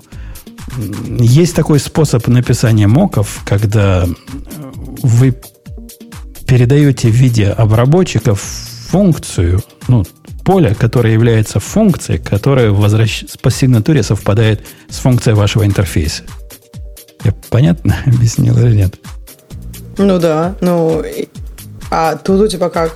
Нет, тут, тут, тут все динамически. Тут, ты видишь, я пишу тут строчками ну, да. практически. То, там оно внутри магия мэчит это и понимает. А, окей, понятно. А, а здесь у тебя просто имплементация интерфейса с э, функциями, которые ты при определении в интерфейсе... Сейчас я вам покажу пример, как это выглядит. Э, ну, в виде компромисса, в виде контраста, простите. Вот такой мог для CSV, как выглядит. Вот таким вот я смотрю, нет ничего такого. Да ничего такого нет. Альтернативный подход к мокам, который вот MOK пропагандирует. Вот так оно выглядит. То есть, э, в... ой, я, я не то скопировал. Не то скопировал. А, то, то, как оно выглядит, у меня нет. Я, я, видимо, этот код удалил уже. Э, идея в том, что ты определяешь вот эту лямбду, и в поведении этой лямбды говоришь, что внутри функции должно делаться. И это открывает вам такое количество возможностей с одной стороны, а с другой стороны такую простоту читаемости, предсказуемость этого кода, что, ну, что прямо ой. Я в полном восторге. Я это, это, это совершенно гениальный способ все, все, ты даже, Леша, я, пока, не я пока даже не понял, если честно, что в чем идея этой штуки. Ну, за... я вот смотрю, пытаюсь смотреть на примеры сейчас у них. Вот у них есть... Э, ты посмотри, какой код генерируется. И это, по сути, это а весь как, код, а который пошли генерируется. ссылку на, э, на вот этот вот ну, э, на тот, который тебе нравится, чтобы хоть посмотреть о, примеры. Если у тебя нет примера, мы хоть посмотрим. У нас, у нас, у нас в чатике как раз ссылка на эту статью, и тут открыт экран, который а. для простого интерфейса генерирует э, весь мог. И вот это то, что мы видим на экране, это и есть весь мог. Больше ничего нет. И ниже они показывают, каким образом это использовать. То есть передаешь э, функцию, которая возвращает э, данные соответствующей сигнатуре твоего интерфейса. Это, это абсолютно прелестно. А что здесь, подожди, метод 1, метод 2, это что такое? И мой интерфейс, они как-то связаны вообще, или это просто совершенно два не, не связанных куска кода у них? И я даже не знаю, о чем ты говоришь. А, ты на картиночку говоришь, да, наверное? Я говорю на картиночку, она показывает, как, какой они мог сгенерили. Это помогает понять суть. А ниже у них есть пример использования. Вот этот тест Complete Sign Up. Hmm. В этом тесте видно, что когда ты мог задаешь, ты ему в виде функции – э, который реализуется твоим интерфейсом, передаешь, собственно, лямбды, которые по сигнатуре совпадают с твоими функциями. И все. А, а зачем тебе вообще тогда библиотека, подожди, для этого? Если у тебя маленький интерфейс, например, твоя функция принимает маленький интерфейс, вот это, да? Не зачем. Если ты сам такие создашь интерфейсы, в которых э, внутри количество функций с такими сигнатурами и вызовы этих функций, ты можешь... Я руками такие писал до этого. Но зачем такое писать, если они, во-первых, сами генерируют, это раз. А во-вторых, зачем самому писать, если они сами генерируют? А, я, кажется, я, кажется, понял. То есть эти вот эти параметры, они будут на этапе генерации подставлены. То есть ты точно знаешь, что никакой там магии в рантайме нет, и ты можешь прям с помощью там IDE и вот этой всей Конечно, конечно полностью типизированные муки у тебя получается, без всякого рефлекшена, без всякой магии. Прямая, как железная дорога. Крайне рекомендую. А, а всякие там Testify и прочее, они разве не так же делают? Ну, что же генерят по интерфейсам? Просто вот эти... Testify, Testify я же как раз и показал пример, который он генерит э, а, с, динамичный, да. динамичный необычное, с такой магией крутой. Там, если я задам кому-то из нашего чатика вопрос, а каким образом сделать... Ладно, аргумент матчер, это понятно.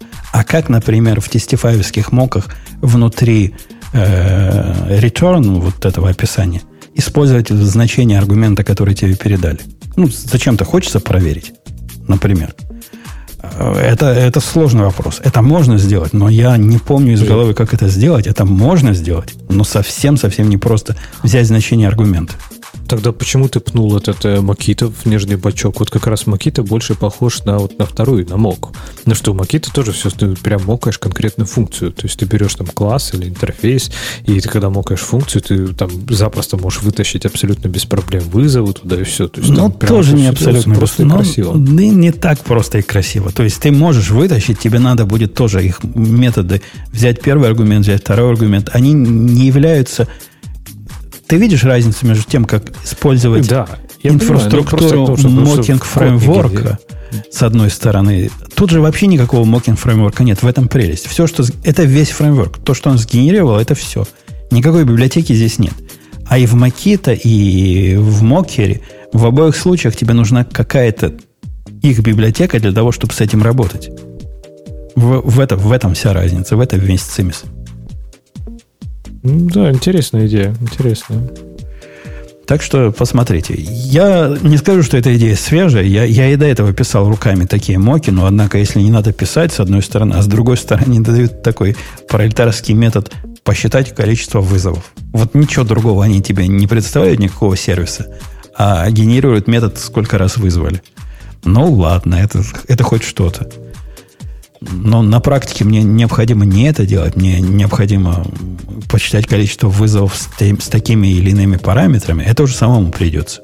Ну, если код мой бежит, то я могу что угодно внутри насчитать. Но придется это в каждом случае программировать руками. Я, я думаю переходить на вот эту балалайку повсюду, поскольку мокери и макита лайк моки я уже устал поддерживать. Э, вот такое, вот такое внезапное введение. Грей, тебе было полезно, образовательно? Настолько образовательно, Ой, что он, похоже, да, отвалился. Я, я прямо продолжаю осмысливать. Да, да, да. Ты, ты, ты, ты и дальше, и дальше думай. Это, это полезно. Э, какая тема смотрит на Ксюшу? Потому что она сказала, что прочитала несколько тем, а мы спросили ее всего один раз. А нам не пора э, к темам пользователя? Да, не, Или не, у нас не. все равно тема пользователя тут все, поэтому неважно? Да, конечно, нет. Выбери что-нибудь такое на, напоследок, легенькое. Lightroom App Updates. Э, хорошая тема. Хорош. Про Kotlin 1.4 не будем, потому что, потому что, во-первых, у нас гость собирался прийти на Kotlin 1.4, а уже гостей поздно звать. Так, это, мне кажется, гиковский. Мне кажется, приятно было бы на гиковский про Kotlin поговорить. Ну, Подожди, как а сейчас не гиковский у нас? А, сейчас гиковский? Ну, что вы смеетесь? Так, конечно, нет. Календарь число? посмотрите. 22 число, да. Ну, да, получилось. Ну, получилось. У которых уже 23 между прочим. Леша не про даты спрашивает, а про все эти наши около моковские ну, разговоры. Мы чуть-чуть я там. тебя умоляю. КПИС, так сказать, гения. Ага. А, а, вот этот ваш, ваш Kotlin, он как выход апдейта Go там 1.15, о котором я тоже слова не сказал, поскольку о чем там разговариваете. Сплошное улучшение и ускорение. Да, так. да, Ксюша, говори. Ну, в общем, поставили пользователи приложение Lightroom для своего телефончика. И хоп, и заходишь, а там нет своих фоточек. А, и там дальше, я так понимаю, раз, э, разворачивалась трагедия. Пользователи им писали, пользователи им звонили. А они говорят, ну да, вот так вот, не шмогла. Погодите, это Lightroom для мобильных устройств, да? да так, Lightroom, ну, там да. на самом деле Lightroom, который входит в состав Creative Cloud, там же есть их два. Есть Lightroom Classic, который просто, ну, он в основном существует в десктопной части. А есть Lightroom, который вырос, кстати говоря, из более-менее упрощенной мобильной версии. И вот этот новый Lightroom, он же, у него есть какая фигня, он э, Cloud Storage пользуется, адобовским же. Э, и вот на самом деле вот в одно из обновлений пыталась, удаляла Э, в том числе фоточки из э, Cloud Storage. Фоточки и пресеты. Не надо перемешать. Ну, понимаешь, пресеты все-таки э, очень часто они какие-то там либо загруженные, либо чего-то, их восстановить-то несложно. А вот если ты как э, добросовестный пользователь Adobe полагался на их Cloud Storage и не хранил, например, оригиналы фоток, то ты, в общем, получал, мягко говоря, я вот, к счастью, хранил все э, оригиналы фоток, всегда храню, и там, месяца два назад решил уйти полностью с Adobe по, по другим причинам. И поэтому как-то так это скептически посмотрел. Ну, думаю, ну вот и слава богу. Еще один камень, так сказать, в, в гроб э, компании. Погодите, ну, погодите, в этом но... отношении ну, просто вот нечеловеческая компания. Не, ну ведь везде, везде это суровый позор. Я Adobe знаю, потому что каждый раз, глядя на то, что с меня списывают, по-моему, 50 долларов в месяц, каждый месяц, э, за, за адобовские продукты, я вспоминаю, что такая компания есть. Сколько у них стоит подписка? 50 долларов, да, по-моему? Ну, это смотря какая-то, потому что есть подписка. Креатив, для... креатив чего-то называется у дочки моей вот это. На что она Они, подписана? Там, там, у них есть разные подписки. У них здесь довольно массовая подписка. Это подписка для фотографов где у тебя в подписку входит, например, Lightroom и Photoshop, и 20 гигабайт места на в storage, это, и причем, по-моему, это за 100 или 120 баксов в, месяц, в год. А не, у нее вот. там входит разное другое, там штука для анимации, да, штука да, для да, векторной да, графики, ну, вот это все входит. Угу. Ну, по-моему, 50, есть, 59 долларов я плачу в ну, месяц, ну, поэтому вспоминаю. проблема, она срабатывает ровно вот на тех, кто покупал очень упрощенную штуку только для фото. Вот. И, конечно, это э, жестокая штука. Ну, в общем, э, вот что-то было такое правительское у Стива Джобса, когда он объявил войну флешу. Вот он чувствовал, что эту, так сказать, большую компанию надо начинать хоронить. Хотелось бы мне сказать, что это вон из профессии уровень проблемы, но я не скажу. Да, они, они сами помрут. Я не знаю, как они сами помрут. Я в свое время на Lightroom, когда переходил с, э, с других продуктов, а потом, когда Apple закрыл свой Lightroom конкурент, он, они ведь закрыли а, его, да? Ну да, они закрыли свой, как он, Aperture назвал. Да, Lightroom мне казался глотком свежего воздуха тогда. Через несколько лет, вернувшись и попытавшись запустить Lightroom, я с удивлением понял, что не могу его больше открыть, поскольку необходима теперь месячная подписка. Тем не менее, это не их э, хранение фоток где-то в облаке, это не их основной бизнес. Как ни крути. Ну да, потеряли. Ну, потеряли, ну, бывает. Ну, конечно, то, что фотки теряются, ну, они уже выпустили обидно. фикс, э, и вот у меня на новом, ну, я как-то не запускал, а вот сейчас запустил на телефоне, чтобы проверить, и там все в порядке, там ничего не удалено. Так, а вот ну, интересно, а им за это что-то будет? Или у них, типа, скорее всего, в uh, Terms and Conditions ну, слушай, написано, что мы можем все ваше скорее удалить? всего. Ну да, да, да. А, а у можете... кого не написано? Думаешь, если Google потрет твои фотки, им что-то за это будет? Не, ну, ну понятно, да, что ну, никому них ничего слушай, не будет. в данном это случае все-таки э, в любом случае они все-таки деньги берут, причем деньги берут в том числе за предоставление хранилища. И Поэтому что? Это, конечно, и что ты Юлы, ты Юлы читал? Там, ну, если не, не, если наша программа э, удалит все, все ваши данные на диске, даже не свои данные, а все остальные, мы за это не несем ответственности. Там в каждом втором такое написано. Угу. Почитайте, мальчики, девочки, юлы, там обхохочешься. В здравом уме ни один человек ни, одну, ни на одну не может согласиться, а делать нечего.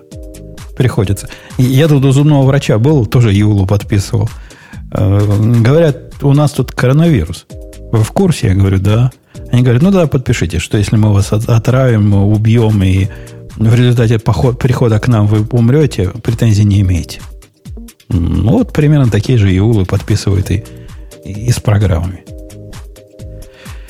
Э, ну что, мальчики с девочками, девочки ну, с мальчиками, все, все, наверное, все с этим, да? да? Все. На тему ну, пользователя. Поскольку кое-кто прошелся по темам пользователей своим сказать, фильтром, то первая тема пропадает, потому что это тот самый Postgres в Lingua Вообще вот не а. надо, я только одну тему украл оттуда. Именно вот эту, конечно. Но да, а больше, больше не трогал. Это очень большая здесь, ты же Вот. А вторая тема это про Яндекс, который запустил Яндекс Го. Они называют это супер приложением, но они объединили все приложения, которые и все сервисы, которые а, связанные с передвижением или перемещением чего бы то ни было, объединили в один большой супер Это Яндекс Такси, Яндекс Еда, Яндекс Лавка, э, Яндекс Драйв, это каршеринг их, э, и напомните мне Яндекс чего еще. А в смысле а, объединения... единый бренд. В смысле объединения, ну, кроме бренда и всех прочих бизнес-глупостей, это всего лишь launcher для разных приложений? Или они как-то... А, ну, это одно приложение. Это, это не просто launcher, который запускает тебе разные приложения. Это одно приложение с да, с какими-то более-менее разделенными вещами, но о, это единое приложение. Окей, okay. единое приложение с разными view. А насколько вот эти view, насколько есть синергия от того, что они все вместе? как-то стало проще из еды в такси как-то ходить. И, и вот, Народ, такое. Я не знаю, читали ли вы комментарии или нет, но там комментарии были, теперь, говорит, главное ночью вместо такси не заказать пиццу. Вот. Ну, так, под этим делом, так сказать. А вместо того, чтобы поехать домой, поешь зато, да. А, и с утра, говорит, про Соня тоже бы хорошо, так сказать, на работу уехать, а не сказать, из лавки доставку заказать. Но а, Такую синергию, кстати говоря, пробуют практически все, потому что есть какое-то там более-менее старое, популярное, в данном случае такси или там в случае с Uber. Uber же тоже пытался и пытается, значит, э, в Uber добавить Uber Eats чтобы это все было тоже как бы в одном месте. Э, вообще, конечно, есть не синергия, а по крайней мере, ну, такое перекрестное что. Но, Оно, по идее, и, потом... Из, из синергетических странностей недавно Gmail клиент обновился. И в ага. клиенте для почты теперь у меня есть кнопочка для их зума. Да, для Google Meet. Mm-hmm. Ну да, они давно это предупредили, что они будут это делать. Но, по крайней мере, понимаешь, как у тебя Google Meet или какие-либо другие чаты всегда были в интерфейсе Gmail. Ну, то есть они как бы в, в интерфейсе больш, большого они, так или иначе они оттуда вырастали. Они были в интерфейсе большого Gmail. В мобильное приложение у меня не было никаких там... Я, я к тому, что идеологически они всегда были где-то рядом. А, но здесь на самом деле тоже, в общем, можно себе вполне представить, что, особенно вот как там Гейша расписывал у себя в канале, то там, по идее, если все это дело self-driving, то какая разница, у тебя каршеринг или у тебя такси, это вообще одно и то же. Ну и учитывая, что действительно во многих случаях доставка еды так или иначе производится на такси, то как бы тоже одно приложение. Чего их несколько держать? Э, ну, я... Мне, например, когда, когда я наблюдаю в приложении, как он называется, Uber, Uber, который для того, чтобы поехать, кнопочку там же, чтобы заказать еду, мне это видится странным. Ну да, они Uber, и то Uber, и то Uber, и то на машине привезут, и там на машине увезут. Но каким образом они связаны? Да вообще никаким. Кроме названия того, что не Uber, и они хотят продвигать свой бренд одним приложением. При том, что если ну, второе приложение Uber еда. Э, высокая логика заключается в том, что это все про, про перемещение. Тебя лично или нужных тебе продуктов потому что, например, там, а, помимо еды ты же можешь заказать доставку чего угодно или доставку от тебя куда-то. Там. Это, это как раз... Ты, при... ты, ты можешь так отправить документы. Да, в, пример, по-моему, пример неудачного определения вот этого бизнес, э, бизнес-домена. Ну, по, по большому счету, все, что угодно, это про перемещение электронов. Давайте все, все в одну программу засунем. Все равно электроны на каком-то ну, уровне перемещаются. Ты, почему, ты не, почему ты думаешь, что это так не делают? WeChat, например большое супер супер ап такой, в котором есть все.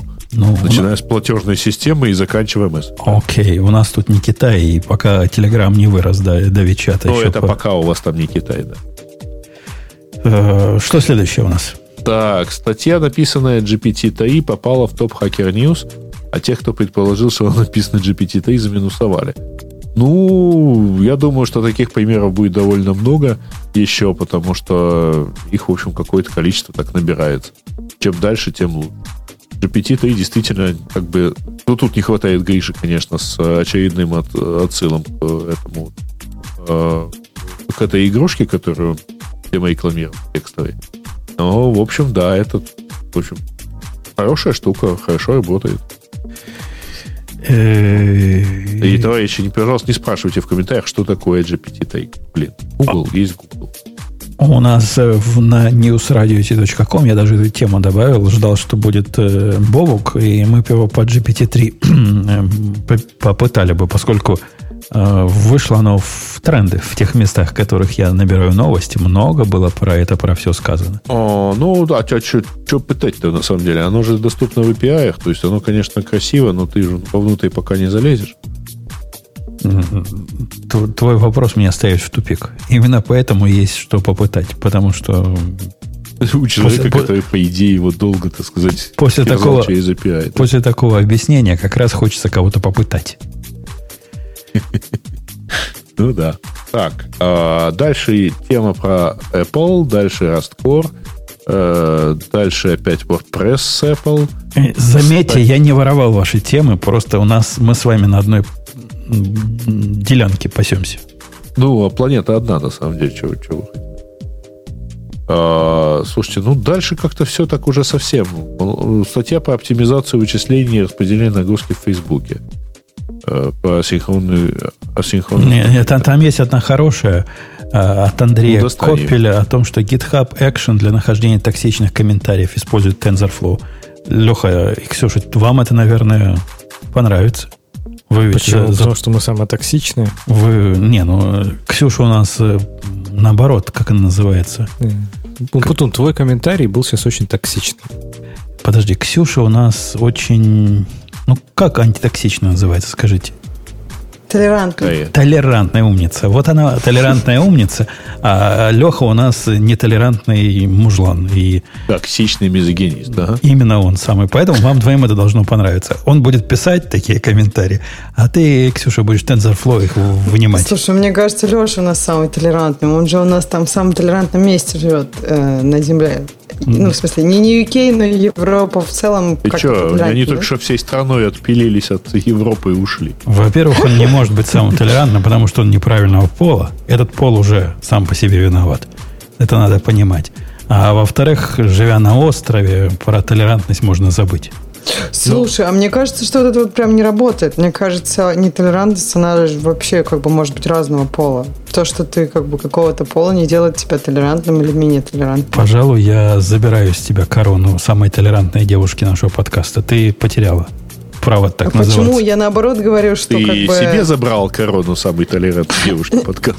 Нет, просто тут же дело в том, что как бы толерантность не должна как-то зависеть ну, от, от пола или как-то распределяться. То есть это опять же байсы твои. А ты еще скажи, что и расизм не должен от цвета зависеть. Это все твоя токсичность упутала. Да, да, но расизм тоже может быть, люди разного цвета могут быть, могут замечать, какой кто расы. Э, а вы, а вы представьте, какой будет тренда. классная штука, если GPT-3 будет писать токсичные комментарии, а TensorFlow будет их определять. Же, И удалять концов, сразу. Точно, они нигилируют, в конце концов, просто. Да. Меня тут порадовала на неделе война роботов, точнее не война, а то, что как роботы друг с другом договорились. И я был вне зоны действия. За это время мне позвонила железная леди из э, одного сервиса, водоканала. И вот попала на автоответчик и оставила там сообщение. И я так это пытаюсь понять. Там либо все очень просто, либо поймал искусственный интеллект просто. Ну, а сервисы еще кстати, не оставляли. Но в темах же, а? кстати, есть еще одна классная статья э, про deprecation policy в Google, и у нас, по-моему, даже она в темах была в основных. Там такая прям, я даже читал просто эту статью, Там она очень, с, с, мат, с матом было. Да, там с, с матом была. Там без мата, наверное, ни одного параграфа не было. И мне даже интересно, неужели вот в Google действительно так все плохо с точки зрения... А что там? Расскажи, что там? А чувак, который раньше работал в Гугле, программист, ну, давно, там, типа 12 лет назад или что-то такое, вот, э, он написал такое, можно сказать, открытое письмо, пассивно-агрессивное письмо, никому не обращаясь в Google, но написал письмо Google, что типа, ребят, вы задолбали тем, что вы постоянно меняете свои обновления. Вы э, меняете свои э, сервисы в этом GCP, что вы заставляете нас, как разработчиков, постоянно что-то менять, постоянно что-то переписывать, постоянно что-то делать. И он говорит, я уже настолько привык получать письма, что вот, дорогой пользователь такого-то сервиса, мы его деприкейтим, и как-нибудь переходите на вот этот новый сервис, который полностью совместим, без документации, плохо работает в бете, и никакого там миграционного пути для миграции нет. Ну, вы как-нибудь сами разберитесь. И вот он прям написал письмо, сказал, что, что это путь просто в никуда, и это то, что, в общем-то, загубит, загубит Google Cloud и Google как компанию. Но в то же время он там достаточно так много раз упомянул, что это суть и э, сердце самой компании Google, что типа давайте что-нибудь перепишем, чтобы оно было более классным. Вот, ответов он не дал. Но а, статья была а интересная. Google не один такой. Я и я ведь в альтернативном мире живу. И в этом альтернативном мире AWS тоже такое бывает. Справедливости ради очень редко. За все время они один, не один, два раза меня заставили перейти вот сильно, болезненно перейти с одного сервиса на другой сервис, который, с моей потребительской точки зрения, я сделал абсолютно бессмысленные вещи. Последнее, то, что э, меня особо удивило, они задеприкетили старые по-моему, VPN Gateway, и понадобилось мне делать новое. Если делаешь новый VPN Gateway, надо и VPN перестраивать, и туннели переподнимать, и все вот это. Видимо, какие-то технические причины были, заняло это пол, пол выходных. Все это правильно сделать. С другой стороны, они терпеливые. И это, конечно, плюс. Когда они и, и без задеприкетили, я уже не помню, уже давно. Ну, Ксюша уже с нами тут была, но годы прошли с тех пор, как и без задеприкетился. Они даже по умолчанию э, его не предлагают в виде варианта, но на ABS пока не заставляют с такой-то матерью переходить. Хотя, подозреваю, со временем составят. Слушайте, а это вот чувак из Гугла, в смысле, он просто пользователь Google Cloud или он в Гугле работает? То есть он работал в Гугле. Он, по-моему, а. писал, что он работал в 2005 То есть он, он писал про, как бы, про внутренности Гугла. Но мне кажется, как раз, то есть он потом то, что ты расскажешь, это как бы внешний, то есть внешний не, не, статья про сервисы. Не-не, а. статья а. про сервисы, да. Статья, он пишет, э, как пользователь GCP, он пишет письмо, вот, типа, Google. Ну, слушай, такое, нет. Вспоминая но... свой опыт работы там 12 лет назад. Да, но мне кажется, вот, насколько я знаю и как бы там слышала про там Amazon тот же, там внутри как бы все так же, да, ты вроде как платишь типа так же из бюджета своей команды, но все равно тебя как бы тебя могут там перевести куда-то на какой-то новый сервис чаще, потому что, ну, просто ты как бы немножко докфудишь тоже, правильно? Не, То есть, ну, прежде он, чем он вроде... Путуну это выкатывать, они могут внутри Amazon это выкатать, например. Он вроде ругается на деприкацию для конечных пользователей. А, то есть не для внутри. Просто мне кажется, внутри это прям вообще ну, ча- гораздо чаще происходит, и это действительно painful. Да, да, да. Это... Он и говорит, что он, он даже работал над каким-то проектом, который помогал делать, ну, типа, массовый рефакторинг во, всем код, во всей кодовой базе, как раз чтобы вот такие вещи, да, как-то поддерживать. Да, он, потому он, что это... Он, он говорит в контексте, что, он говорит, что это в контексте, что это глубоко в культуре Google, ну, переделывать, да, и это, ну, типа, нормально, но это не работает для кастомер, а, кастомер, для, типа, кастомерных именно продуктов. Да. Когда ты... Ну, слушай, мне кажется, как раз в этом плане, вон, то, что он потом рассказывал, они просят тебя, но просто редко, когда они уже... И плюс, я так понимаю, что они все-таки предоставляют какие-то гайдлайны и как-то тестируют эти переходы, иммиграции внутри. То есть просто они... Но все равно же надо когда-то переходить. Невозможно же вообще никогда не переходить. А почему не переходить? У меня ничего не сломалось. Вот смотри, от того, что э, у них с туннелями чего-то там внутри поменялось, мне как пользователю, ну, абсолютно наплевать. У меня этот туннель 5 лет поднят был, ни разу за все это время не падал. Я его не хочу трогать. С той стороны, человек, который его строил, уже э, с корпоративной стороны, ну, ответная часть туннеля, он уже давно, давно в МАГе, он давно в другой организации работает. Никто не знает, что он там поднял. Вот мне сейчас делать нечего. Для того, чтобы их удовлетворить, надо находить другого такого же. Слушай, ну мне кажется, тут же вопрос э, обычно там в, в, том, что вот они там, например, что-то запланировали, какую-то какую новую штуку. То есть я, я имею в виду, что в раз сколько-то придут, придется делать какие-то изменения. То есть задача просто, ну, Amazon, они, я так понимаю, с ней справляются, как ты сказал. Тебе не часто приходится что-то обновлять. И это хорошо. Это, это несомненно хорошо. Я, я их за это люблю. Они обычно сюрпризов таких не, не дают. Хотя, да, бывает, приходят срочно. Там, если вы какой-нибудь RDS не, не поменяете версию какого-то заскорузлого MySQL, который у вас был на менее заскорузлого, все перестанет работать с 1 января 2030 года. Ну, ладно, подождем еще 10 лет. Э, ну что, на этой оптимистической ноте, да? Или, или еще посидим? Да, подождем да. еще. Что, да, что таки да? Ты так спешишь, Ксюша? Куда вы таки спешите? Так у меня тут на это надуло, надуло дыма. У нас что-то прям вообще... на... небось хочет. Нет, нет, надуло дыма. Хочу поехать куда-нибудь, чтобы там не было дыма и там... А у, у, вас же... у меня просто вот штука рядом, такой Dyson, который чистит воздух, она прям вообще сатанела. И дует, и дует, и дует, и дует. Ну, она просто реагирует на качество воздуха. И я когда у зубных врачей был, у них там такие осатаневшие устройства теперь в кабинетах стоят. Я даже не сразу понял, что они делают. А они как-то воздух очищают, прогоняют через себя и, ну, видимо, да. убивают каких-то ковидов ну, в процессе. Мойка воздуха. Там на самом деле несколько фильтров стоит, и может еще стоять увлажнитель, например, ну, испаритель. То еще и влажность. Выглядит очень серьезное устройство. Он явно тысячи долларов стоит. Вот, судя по тому, как оно выглядит. Кто-то... Да ладно, слушай, 200-300 долларов. Ты, ты не видел, ну, ты Dyson, не видел, наверное, 500. Ты не видел того устройства. То устройство выглядит как кусок космического корабля. То есть реально, там лампочек столько. И светодиодики такие, ну, дорого. Дорого выглядит. Не зря они все это туда налепили. Ну, чистит-то хоть. Легче дышать. Да, чтоб я так знал. Я поначалу вообще подумал, что у них просто кондиционеры сломались, они поставили локальные. Но потом оказалось, нет, холодом не дует. Не, ну оно просто дует. Ну, то есть оно просто втягивает и и, пропускает, качает чай из себя.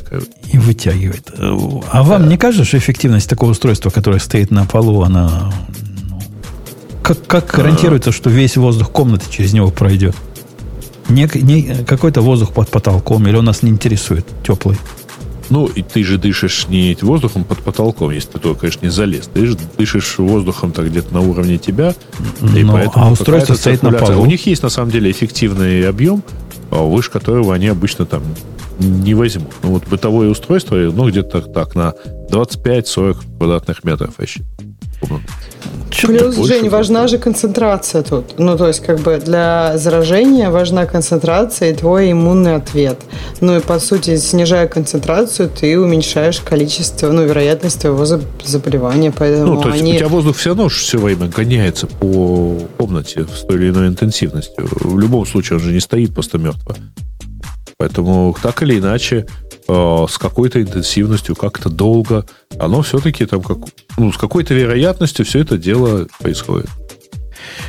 Ну, ладно, пойдем на этой оптимистической теме и с твоим комментарием о том, что бесконечное перебивание Грея, то ли я тебе, Грея, бесконечно перебиваю, то ли ты мне. Кто-то из нас бесконечно кого-то перебивает.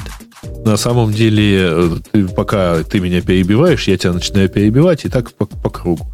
Э, то есть у нас взаимная аннигиляция. Что первично? Да. Кто кого перебивает сначала? На следующей неделе, возможно, Бобок вернется. Он куда-то опять едет. С одной доисторической родины на другую доисторическую родину. Где-то где шляется, как обычно. Ну что, надеемся, Бобок будет. На этом все. Пока, Ксюш, ты будешь в следующий раз? Буду. Смотри, чтобы ни в каких палатках... Ну, если мы я, тут не сгорим, я пока не знаю, понимаешь? Но... Ну, ты, ладно. Тебя-то переживем, а Ксюша у нас одна. Все, пока. До следующей недели услышимся. Пока. Пока. Пока. Это шоу создано при поддержке Digital Ocean. Digital Ocean – любимый облачный хостинг разработчиков. Запустите свой облачный сервер в одном из дата-центров, расположенных в Нью-Йорке, Сан-Франциско, Бангалоре, Амстердаме, Франкфурте, Лондоне, Торонто и Сингапуре. И управляйте им с помощью простой, интуитивно понятной панели управления или воспользуйтесь мощным API – Начните прямо сейчас. Перейдите на dot.co slash radio и получите 100 долларов для использования в течение 60 дней.